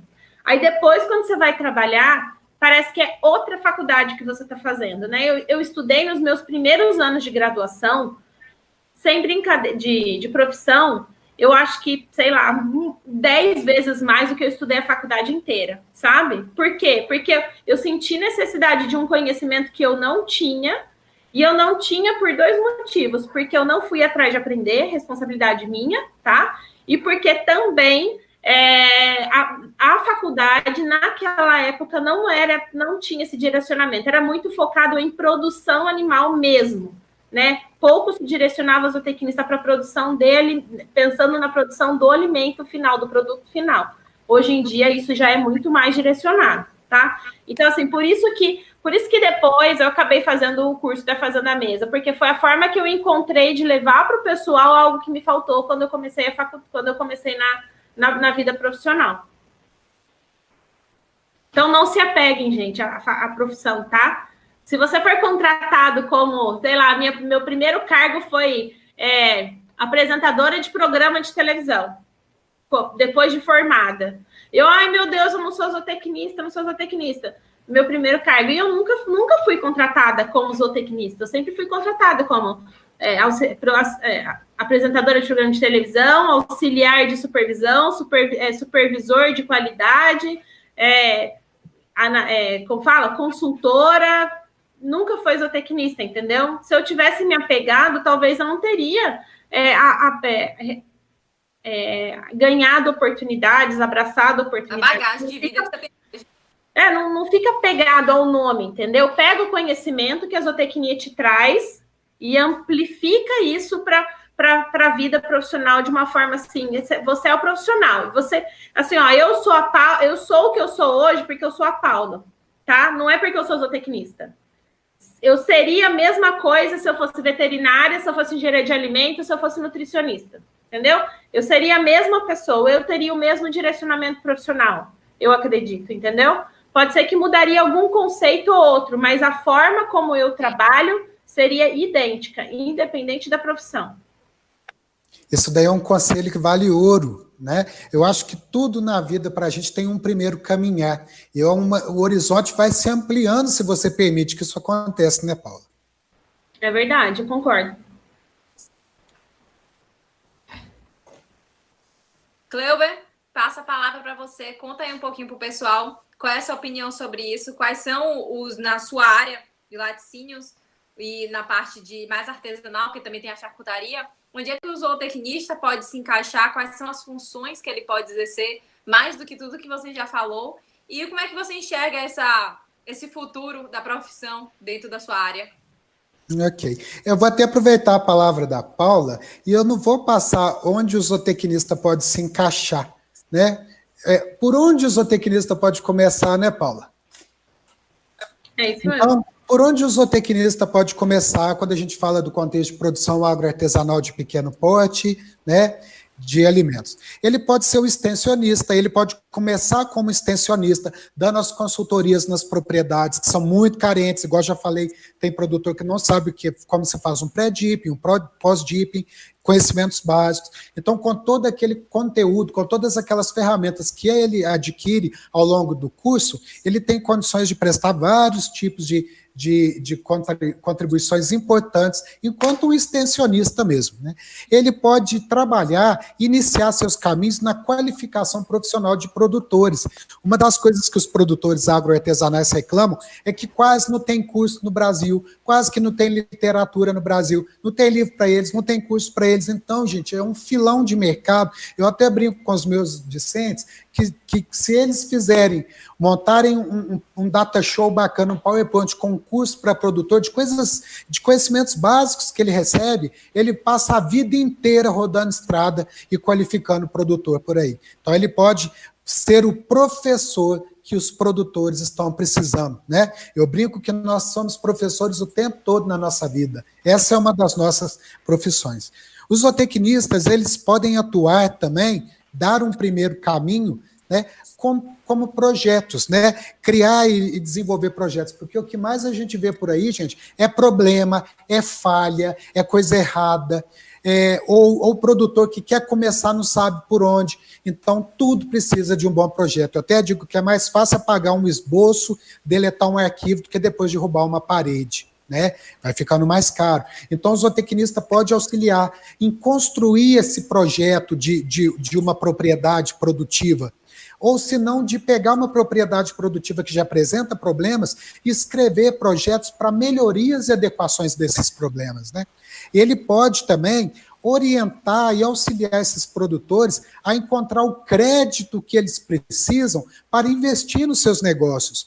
Porque os créditos que são destinados para agricultura familiar, para a produção artesanal, chega no final do ano, quase tudo é devolvido por falta de projeto. Então eu brinco que os, o, o, bom profissional, né, a gente está aqui focado no zootecnista, ele tem que ser amigo daqueles gerentes de pessoa jurídica e física do banco, aprender como que é o sistema do banco de oferecer créditos, né, para os produtores e já fazer às vezes os projetos de melhorias e adequações já no rosto que o banco pede, já para dar um jeito de viabilizar o crédito. E, além de tudo, o zootecnista pode ser empreendedor, ele pode entender todo esse contexto de produção agroartesanal de pequeno porte e ser empreendedor nesse cenário produtivo. As nossas universidades, elas formam muito profissionais formam proletários, pessoas que estão sempre em busca de emprego, sempre em busca de se colocar, em busca de um emprego. Concursos agora a tendência cada vez ficar complicado, mas parece que essa é a única meta, né? Parece eles não é, parece que os nossos alunos eles têm dificuldade de, de, se entender como empreendedores. A grande maioria fala: como que eu vou montar uma queijaria artesanal se eu não tenho um centavo no bolso, mas tem crédito, que precisa de projeto? Muitos dos negócios mais valiosos que nós temos no mundo hoje começaram do nada, numa cozinha, no, no, num fundo de horta, e são marcas extremamente valiosas e lucrativas. Então, o zootecnista ser empreendedor, né, movimentar o seu próprio negócio, ao invés de correr atrás de emprego, ser ele quem vai produzir emprego, porque a nossa sociedade está precisando.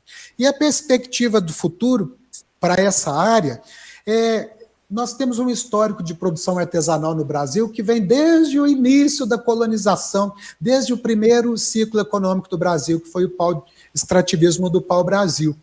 É, a produção artesanal de alimentos ela aconteceu no Brasil com uma necessidade de segurança alimentar, né, de alimentar as populações.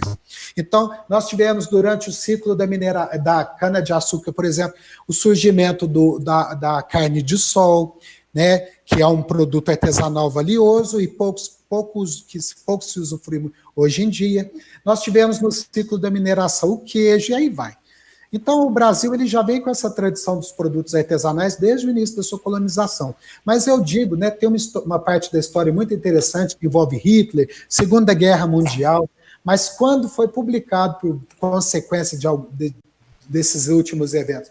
O RISPOA de 1952, que trouxe para a produção de alimentos do Brasil uma conotação industrial, laticínista, enorme, grande, criou-se a partir de 1952, com a publicação do RISPOA, do primeiro, um ambiente muito desfavorável para a produção artesanal de alimentos, Então, os alimentos artesanais começaram a ser caçados, uma publicidade negativa horrível, né? O, o, o bom era o da indústria, o grande, o, o, o, o artesanal acabou sendo associado a produto sujo, né? Perigoso. Mas, por volta dos anos 2000 para cá, a nossa sociedade entendeu que não. A produção artesanal de alimentos é extremamente importante para o Brasil. Então, começou a haver uma retomada, uma valorização da produção artesanal. Então, de 2000 para cá, foram diversas leis que foram publicadas, simplificando para a, a né, principalmente a inspeção, né? Então, dando um tratamento diferenciado quanto à inspeção sanitária, fiscalização dos produtos de origem animal produzidos em pequeno porte. Hoje, um produtor artesanal, ele não contrata veterinário para fazer inspeção veterinária dos produtos. Ele não tem que contratar ninguém. Ele é o responsável técnico pela qualidade do que ele coloca. A legislação deixa isso muito claro. Então, é, tem todo esse tratamento diferenciado. E esses é, dispositivos legais que nós temos, eu acho que eles estão abrindo muito caminho para se proliferar nesse Brasil afora as pequenas unidades de processamento agroindustrial. Isso vai ser muito importante para o desenvolvimento regional. Eu estou, por exemplo, no Vale do Jequitinhonha e Mucuri, eu estou em Diamantina, aqui no Vale do Jequitinhonha e Mucuri, que é uma região enorme, nós não temos um abatedor, um frigorífico. Então, de acordo com, a, com, as legislações, né, quando se regulamentar isso, o abate vai poder ser feito de pequeno, né, artesanal e de pequeno porte. Eu gosto de mencionar, quando a gente fala só como um, um, um instrumento de busca, um início de caminho, a instrução normativa número 5, de 14 de fevereiro de 2017, que foi publicada pelo MAPA, que considera estabelecimento agroindustrial de pequeno porte de produtos de origem animal aquele que pertence de forma individual ou coletiva a agricultores familiares ou equivalentes a produtores rurais. É destinado exclusivamente ao processamento de produtos de origem animal. Possui área útil construída não superior a 250 metros quadrados. Processe no máximo 2 mil litros de leite por dia. Processe no máximo 40 toneladas de mel por ano. Processe no máximo 3.600 ovos de galinha por dia e 18 ou 18 mil ovos de codorna por dia. Então, se você está enquadrado nesses números, você pode ser né, classificado como estabelecimento agroindustrial de pequeno porte e ter um tratamento simplificado e diferenciado quanto à inspeção sanitária. Então, tem sido trabalhado agora, lá no mapa, a, a, as legislações que tratam do pescado e do abate de pequeno porte. Eu até gostaria de elogiar aqui o trabalho de um zootecnista que está lá no mapa, que é o doutor Rodrigo Lopes de Almeida, não sei se vocês conhecem ele, que é coordenador de produtos artesanais da Secretaria de Inovação, Desenvolvimento Rural e Irrigação, que faz um trabalho excelente com a produção artesanal. Então, assim, é, o, o que o, o, o cenário, o que o futuro nos mostra é uma grande possibilidade de prosperar, sim, com a produção agroindustrial de pequeno porte. E como nós já falamos, a marca artesanal é hoje uma das mais valiosas para os alimentos. Então, tá aí o zootecnista com a faca e o queijo na mão e a charcutaria na mão, as maioneses na mão e tudo Literalmente. mais. Literalmente. Literalmente com a faca hum, e o queijo na mão. Eu até né? falo assim: tem muitos produtores que estão prosperando com a, com a produção agroartesanal, charcutaria, laticínios e tudo mais, e nunca tiveram a oportunidade de passar por uma universidade. Agora imagina um profissional que teve a possibilidade de receber vários conteúdos, várias informações aonde ele poderia ir enquanto um empreendedor, né? Pois é. E Paula, vem cá falar com a gente sobre um assunto que é bastante polêmico e que hoje está na boca de todo zootecnista e às vezes atrapalhando o sono de muitos zootecnistas, né? Me conta uma coisa, qual é a sua visão acerca das medidas restritivas do CFMV e o que devemos fazer como zootecnistas com relação a essa atitude? Assim, é, eu, Paula, a minha posição como uma pessoa que é influenciadora, vamos dizer assim, é sempre defender a zootecnia, né? De, defender aquilo que, nós, que, que nossa formação é, foi desenvolvida para fazer. Quando a lei do, zootecnista foi colocada, lá em 1960 e não sei quanto, 65, se não me engano, é, Qual? 68. 68. 68, cinco, lei 5.550, né? Quando a lei foi colocada, é, não existiam zootecnistas formados. E lá deu essa amplitude para que agrônomos veterinários pudessem atuar como zootecnistas. Até o RISPOA mudou e a lei do zootecnista continua a mesma, né? O, o RISPOA que todo mundo implorava para mudar, né? Mudou, atualizou, já atualizou de novo esses dias e a lei do zootecnista ainda continua a mesma. 50, mais de 50 anos depois, milhões de milhares de zootecnistas formados, né? E, e, e, ainda a lei coloca como se veterinários e agrônomos pudessem atuar como zootecnistas. Eu acho isso assim um baita erro, porque isso é prejudicial até para os próprios agrônomos e veterinários, entendeu? Enquanto eles poderiam estar estudando coisas que são da área deles, em que eles têm capacitação para fazer e que nós não temos, né? É, eu, é, eu acho assim que cada profissional tem, tem que ter realmente o seu quadrado. Entretanto, né, é, eu vejo assim que em todos os em todas as profissões os conselhos eles muitas vezes eles mais atrapalham do que ajudam, né? Você vê, por exemplo, um exemplo assim, vou dar um exemplo besta, mas que, que só para poder elucidar. É, sei lá, a OAB proíbe que advogados façam marketing, né? Que grande, eu acho isso uma grande idiotice. Por quê? Porque um advogado não pode falar no escritório de advocacia dele, né? E fazer uma propaganda do escritório de advocacia dele. Eu, eu vejo isso como algo que não, que não vale. Talvez os advogados não concordem comigo. Então, assim, isso acaba prejudicando prejudicando a profissão de alguma forma.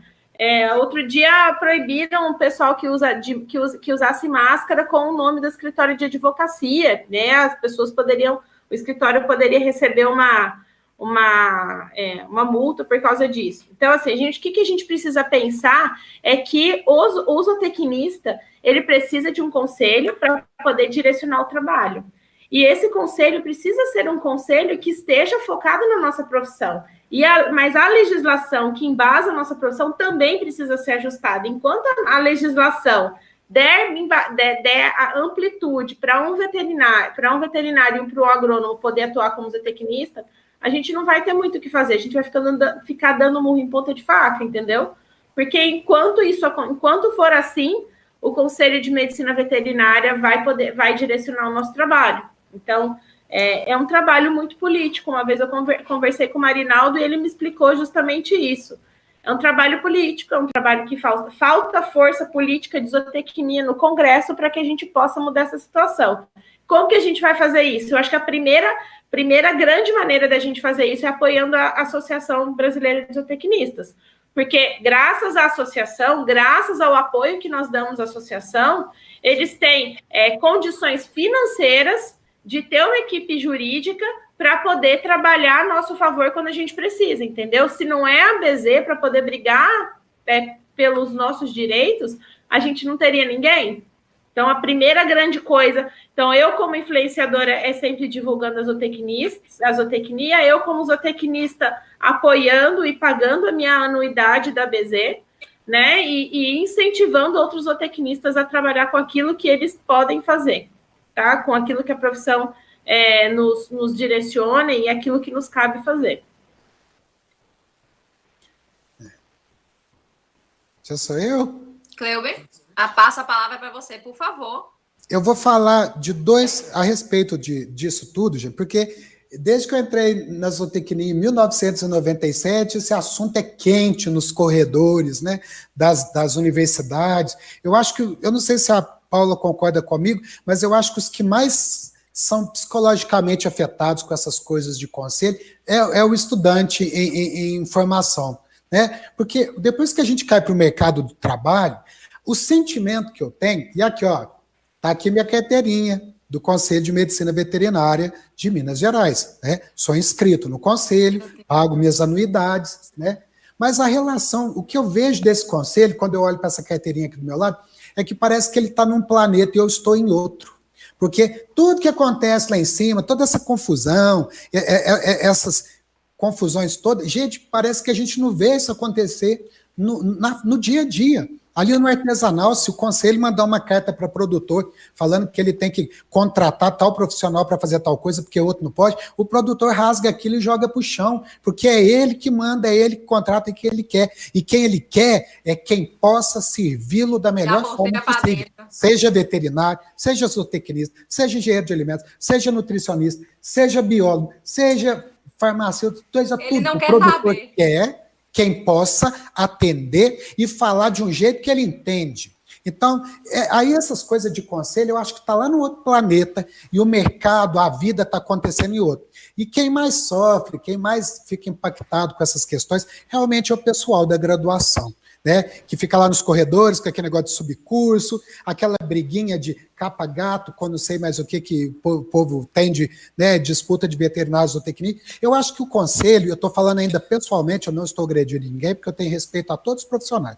Mas eu acho que se o conselho um dia parar com essa ideia de ficar colocando o exército para brigar entre si e começar a trabalhar de uma forma gerencial no conselho moderno, colaborativista e colocar os seus dois profissionais para trabalharem junto, gente, quem vai ser Canadá perto de Brasil se a gente juntar todo esse poderio né, de profissões para trabalhar numa linha única. Mas o que o conselho faz, o problema não é o conselho, o problema é como as ações acontecem, como ele é gerenciado. Então, se um dia o conselho cair dessa, sair dessa ideia de que tem que ficar nesse pé de guerra, que um é concorrente do outro, né? E começar a ver que se todos trabalharem juntos, vai melhorar a oportunidade de emprego, vai gerar mais emprego para todo mundo, vai ter mais prosperidade. O zootecnista vai ajudar o veterinário, o veterinário vai ajudar o zootecnista, porque quem trabalha com gestão de qualidade, a primeira coisa que aprende é multidisciplinaridade. Ninguém faz nada sozinho. Brainstorming é todo mundo discutir junto. E aí o conselho pega e fala que é a atribuição de um profissional. Ele fazendo isso está colocando esse profissional numa condição de vulnerabilidade porque ele está não desaprendendo a importância de trabalhar em multidisciplinariedade, fazer brainstorming, porque é aí que a gente resolve os problemas. Então, isso eu falei do meu ponto de vista pessoal. Para mim, o conselho está num planeta, eu estou no outro. A única relação que nós temos é um boleto que chega para eu pagar. Né? E a outra que eu vejo, quando a gente fala, tem umas coisas de maior gravidade. Né? Então, por exemplo, esse ofício. A primeira dois pontos que eu quero tratar. Qual que é o valor desse ofício número 808, né? O que me parece é que é um levantamento de sugestões que aconteceu no fórum virtual dos conselhos regionais, né? Mas aí eu pergunto, eu não sei, gostaria de saber a resposta. Qual que é a representatividade desse trabalho? Quantos zootecnistas estavam lá? Quais foram convidados a, partir dessa, a participar dessa consulta? Porque eu sou inscrito no conselho, não recebi nenhum convite enquanto zootecnista, para participar desse debate a respeito de perfil profissional do zootecnista. A segunda, o ponto que eu observo, é que existem dois documentos legais e de valor histórico para a zootecnia. O primeiro é a lei número 550 de 4 5.550 de 4 de dezembro de 1968, como a Paula disse, essa lei foi publicada e nem havia uma turma de zootecnista formada ainda no Brasil. E outro documento que tem valor histórico e legal para a zootecnia, e quando eu falo histórico, porque ele embasa a nossa profissão, e legal porque você pode acionar a justiça com base nesses dois documentos, se você se sentir ameaçado. O outro é a resolução número 4, de 2 de fevereiro de 2006, do Ministério da Educação, que aprova as diretrizes curriculares nacionais para os cursos de graduação em zootecnia. O que, que eu quero dizer? Na lei número 5.550, no seu artigo 4, está escrito assim: a fiscalização do exercício da profissão de zootecnista será exercida pelo Conselho Federal e pelos Conselhos Regionais de Engenharia, Arquitetura e Agronomia, enquanto não instituídos os Conselhos de Medicina Veterinária ou os da própria entidade de classe. Né? Foi revogado esse artigo do que fala dos profissionais serem fiscalizados pelo CREA. Fiscalização do exercício da profissão Nenhum momento aqui está falando que o conselho tem a atribuição de fiscalizar a zootecnia e muito menos o perfil de um profissional que é formado. O conselho ele tem a finalidade e está aqui na lei de fiscalizar as pessoas físicas e jurídicas, como elas se portam ao, é, ao exercer a zootecnia. Então, conselho, gente, a função dele é fiscalizar pessoas físicas e jurídicas, profissionais. Quando a gente vê que um conselho né, está indo aí para falar de, de de qual que é o perfil, do que, que o zootecnista tem que fazer, já está fugindo da constitucionalidade do que ele deveria fazer. Então, esse daí é o primeiro ponto de vista, né? A gente entender que conselho não é ele que vai definir o perfil de um profissional. Ele vai, é, ele vai fiscalizar o profissional que está inscrito neles para ver se ele está regendo as coisas conforme ética, né? Então, esses decretos do Conselho de, de Federal e dos Conselhos de Medicina Veterinária, que tratam de traçar perfis, eles estão agindo possivelmente contra a constitucionalidade da legislação, que, que, da lei que cria a zootecnia, porque em nenhum momento dessa lei está escrito que cabe aos conselhos definir o, o perfil e a área de atuação desse profissional. Cabe fiscalizar o que esse profissional está fazendo. Né? E, é, mas tudo bem, se o conselho tem que fiscalizar, e isso faria até um conselho de zootecnia quando ele surgir, ele precisa de ter um perfil, porque fiscaliza a ação de um profissional com base em um perfil. Mas aonde está esse perfil do zootecnista? Está na, no, na diretriz do MEC, que trata do, do, do, das diretrizes curriculares nacionais de 2006. E lá, gente, tem de A a Z um monte de, é, de, de, de, de, habilidades e de perfis que devem ser desenvolvidos no zootecnismo. Só de produtos de origem animal, eu contei seis. Né? E dentre esses, tem um que deixa claro aqui né, que a, a, o papel do zootecnista de ser formado para trabalhar com qualidade, com segurança e com rastreabilidade de produtos de origem animal. Então, gente, Está é, tá escrito o perfil do zootecnista lá. Não, esse, nós temos a lei que dá atribuição do conselho de fiscalizar a, a ação do profissional. E nós temos a diretriz do MEC, que trata de como deve ser, então, criada a zootecnia. Inclusive, nessa diretriz está escrito assim: é, as habilidades e competências de pelo menos as seguintes, e vai de A até Z. Então, o que, que esse ofício esquisito faz? Pegou essas habilidades que estão lá nesse decreto do MEC e começou a amputar. Mas só que eles não têm a prerrogativa de construir um perfil de um profissional. Que um perfil do profissional é construído durante uma formação. E para haver uma formação, já tem uma diretriz do MEC. Então, o que nós devemos seguir, o que o zootecnista pode e deve fazer, está nas diretrizes do MEC. E a formação dele tem que ser feita para isso. E o que o conselho pode fazer está lá na lei que criou a zootecnia, que é apenas fiscalizar se o profissional está agindo com ética ou não. E o perfil que o conselho deve utilizar é esse da, da diretriz do MEC. Partiu disso, gente, começa a ir para o ramo da inconstitucionalidade. E aqui cabem, lógico, né, processos judiciais e tudo mais. Todo mundo tem um advogado na família, por perto, e se sentir injustiçado, nosso direito é correr atrás da justiça. Então, o que, que a gente pode fazer? Ah, então, se a gente quiser começar a amputar o perfil do zootecnista, então vamos atuar nessa. É, resolução do MEC para começar a diminuir ela. Essa resolução nunca vai poder ser mexida para menos.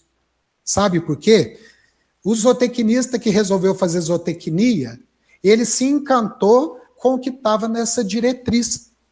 E se essa diretriz for trabalhada para menos, ou seja, nós vamos retirar do profissional as suas, é, é, o seu perfil profissional, o que, que nós vamos fazer para ressarcir o profissional que foi formado, encantado por essas diretrizes, e que ele entrou na zootecnia por causa dela, ele se qualificou por causa dela, ele investiu por causa dela, ele formou e fez diversos cursos por causa dela, e de repente, ah, não pode mais não. Quem vai ressarcir esse profissional por todos os investimentos que ele fez, psicológicos e financeiros? Quem vai ressarcir esse profissional pelo que ele vai deixar de ter na vida dele, do ponto de vista psicológico e financeiro. Então, o mínimo que um zootecnista pode executar está lá no perfil da, da resolução 4 de 2 de fevereiro de 2006 do MEC, e é lá que as universidades, os centros de, de formação se baseiam para formar os seus profissionais, fazendo muitos investimentos. Aí, ah, a zootecnista não pode trabalhar mais com rastreabilidade. Está aqui. Por que, que não pode? Qual é a justificativa? O conselho não pode fazer isso. O conselho tem que fiscalizar se o zootecnista está trabalhando com ética ao fazer a rastreabilidade. Então, é, muitos recursos foram aplicados nas instituições de ensino para que o zootecnista pudesse ser formado com esse perfil que está na diretriz do MEC. E se começar a amputar isso, quem vai ressarcir todos os investimentos que foram feitos, tanto pelos profissionais quanto pelas instituições? Então, assim, ah, tudo bem, Vamos mexer na resolução do MEC e vamos proibir o zootecnista de trabalhar com rastreabilidade, porque ele não pode. As pessoas estão confundindo, inclusive, o que é rastreabilidade. Rastreabilidade é uma ferramenta de gestão de qualidade que pode ser utilizada para diversos fins, inclusive a segurança de alimentos, que inclusive é prerrogativa do zootecnista, conforme a diretriz do MEC. Ele tem que ser formado para isso. Então, gente, é, não tem como trabalhar essa resolução para menos, porque se a gente quiser amputar essa resolução para aí sim prejudicar a área de atuação do zootecnista, nós teremos que partir para muitos ressarcimentos de profissionais que já estão na área trabalhando, muitos investimentos que foram feitos e que vão deixar de ter valor no futuro.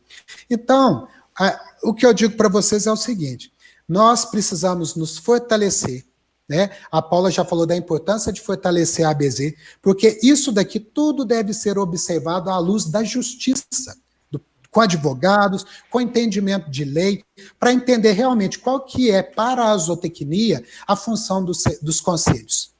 E qual é, é aonde que está o perfil da zootecnia? Porque as coisas estão indo de uma forma muito complicada e acaba que o conselho vai para é, campos relacionado à zootecnia, que não é a, a, é a, atitude dele. Na lei que instituiu, a, cria a profissão da medicina veterinária, fala lá da importância do conselho para regular a profissão da medicina veterinária. Só que o que está na lei lá, eles acham que podem fazer na zootecnia, mas a lei que cria a zootecnia não habilitou esses conselhos a trabalharem no, no, no perfil da zootecnia. O que o conselho fiscaliza é o profissional, o zootecnista. A zootecnia é uma ciência que não está sob fiscalização de ninguém. Né? Isso que é importante. Então, o que eu quero dizer para as pessoas que ficam amedrontadas com isso nos corredores da graduação é que isso daí, né, na prática, não muda muito a vida deles, não. O que não falta por aí é trabalho para o bom zootecnista, para o bom veterinário, para o bom engenheiro de alimentos, para o bom é, agrônomo para todos, né? E se todos puderem trabalhar junto no centro de colaboração, eles vão muito mais além do que fariam isso sozinhos. Excelente. Excelente. Excelente. Depois de tudo que o professor falou, tudo que a Paula falou, eu acho que não tinha como a gente encerrar melhor do que a noite dessa quinta-feira. Eu acho que todas as dúvidas conseguiram ser sanadas os alunos e profissionais formados conseguiram vislumbrar todas as carreiras, como a Paula citou, onde a gente pode, onde a gente. Acho que a gente não citou muito onde a gente não pode, a gente focou muito no que a gente pode fazer e na amplitude disso. A gente focou muito hoje no que é que o profissional precisa ter. Então a gente viu tudo que o professor falou que a gente espera hoje de um extensionista, o que é que falta no mercado de um zootecnista. A Paula completou muito bem com tudo. A diversidade Gente, o zootecnista, acho que depois que eu comecei a usar o cast, comecei a fazer as entrevistas, eu comecei a ver a amplitude que é a zootecnia, o tanto que a gente pode trabalhar. A gente falou agora sobre rastreabilidade. A Consolar faz isso de uma forma ilustre.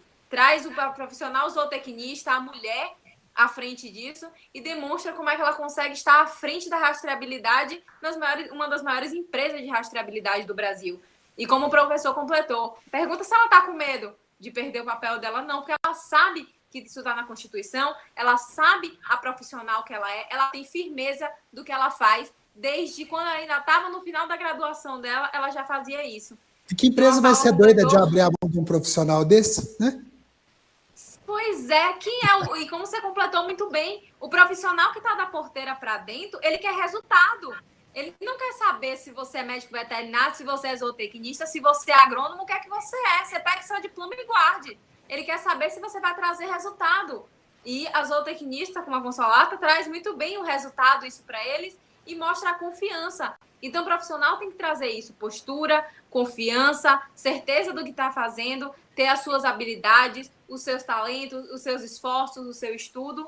E eu acho que a noite de hoje não podia ter sido um espetáculo maior e mais completo. Acho que a agroindústria agradece vocês. O pessoal do zootecnista pode sim agradece a vocês. Eu agradeço muito e passo a palavra para vocês de finalização. Paula, finaliza para a gente sua participação. Dani, eu agradeço a participação no Zootecnista Pode Sim, né? Agradeço o convite é, e vou aqui aproveitar e reforçar, tá? A todos os zootecnistas que nos acompanham.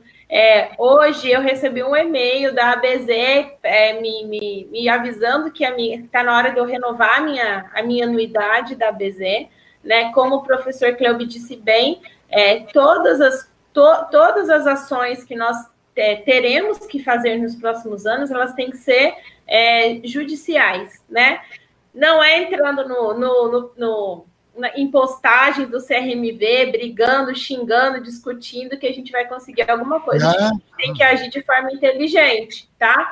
Então, assim, é, não é brigando com os, os veterinários, porque eles também não têm responsabilidade nenhuma sobre isso, tá? É, o, o que a gente faz é a nossa atitude mais correta e mais direcionada é fazendo a nossa, é, a, a nossa associação à ABZ, porque quando a gente dá respaldo financeiro, a gente precisa falar com todas as letras.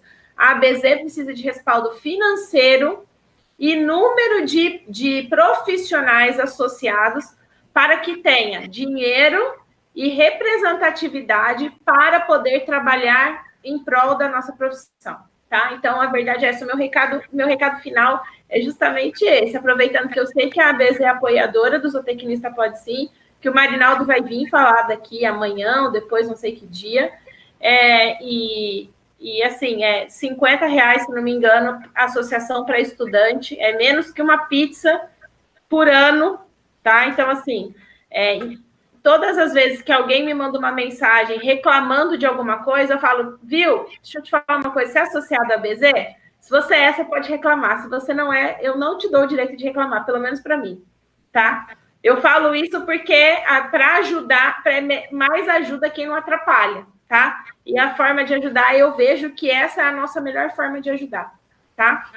Como profissional. Então, meu recado é esse, e o outro recado é independente da profissão. É, as suas atitudes como profissional valem muito mais do que o seu canudo, né? O seu canudo é um, é um direcionamento, mas as, as suas atitudes profissionais elas valem muito mais, elas vão direcionar a sua carreira muito mais do que a sua profissão em si. Daniela caiu? Acho que voltou. Ah, voltou. Não, tô aqui. Podem falar. Só estou abrindo aqui uma pergunta que surgiu, mas podem ir falando. Então, é, gostaria muito de agradecer. E olha que bacana, gente. Quando eu fiz zootecnia, quando que a gente ouvia falar da possibilidade de ter um, um, congresso como esse, né?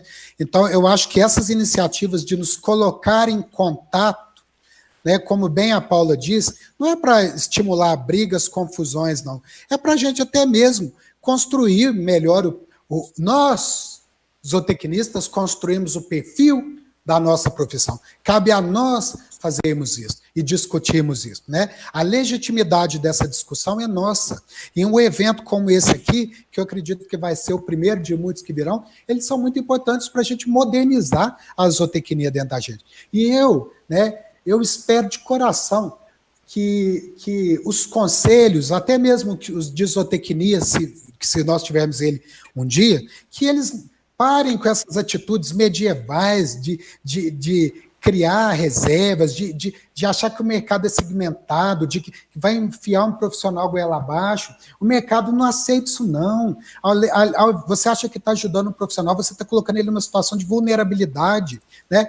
E eu acho que O nosso compromisso, a sociedade investe na nossa formação, é porque nós temos diversos problemas graves no Brasil que prejudicam o desenvolvimento da nossa nação. Como você pode pensar um país desse tamanho, com tanta riqueza, né, natural, com tanta possibilidade, está ocupando rankings lá embaixo de educação, de desenvolvimento, de distribuição de renda. Então, eu acho que no dia que as pessoas certas estiverem nos cargos certos, pensando no coletivo, no colaborativismo, modernizando a sua forma de pensar, modernizando os conselhos que estão arcaicos e medievais, todos, né? Eles são os profissionais reclamam de todos, né? Quem sabe daqui a um tempo a gente não vai fazer congressos de não zootecnista pode sim, mas todos os profissionais devem trabalhar juntos, de mãos dadas, de forma colaborativa, para tirar esse nosso país dessa situação desagradável que ele se encontra e não deveria estar aí.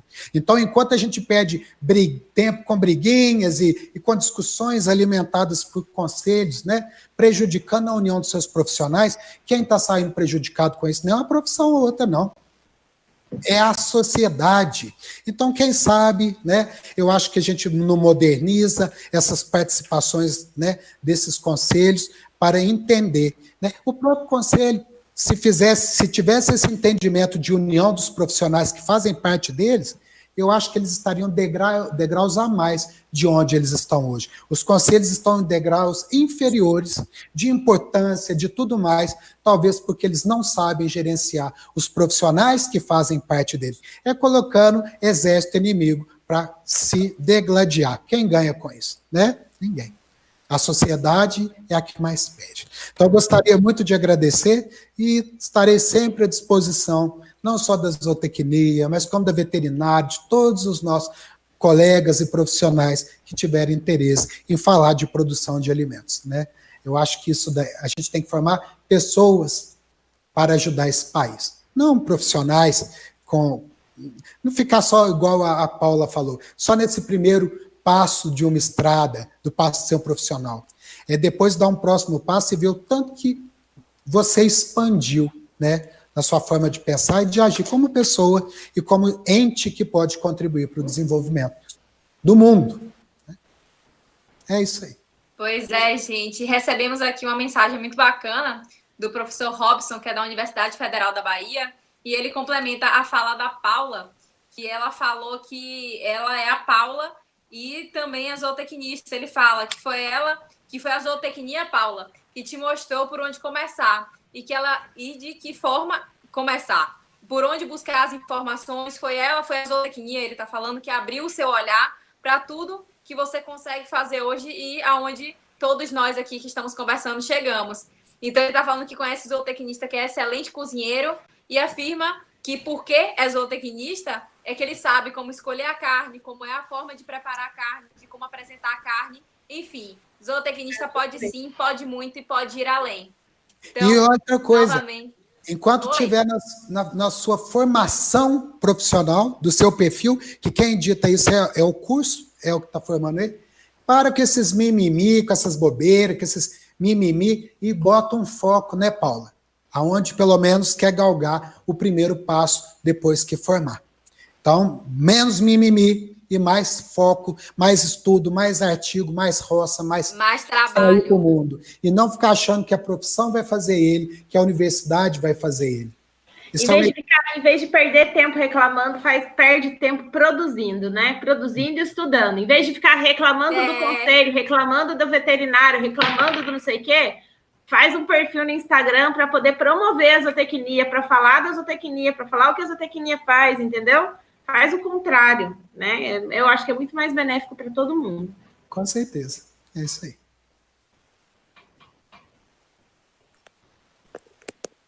Dani, você está aí?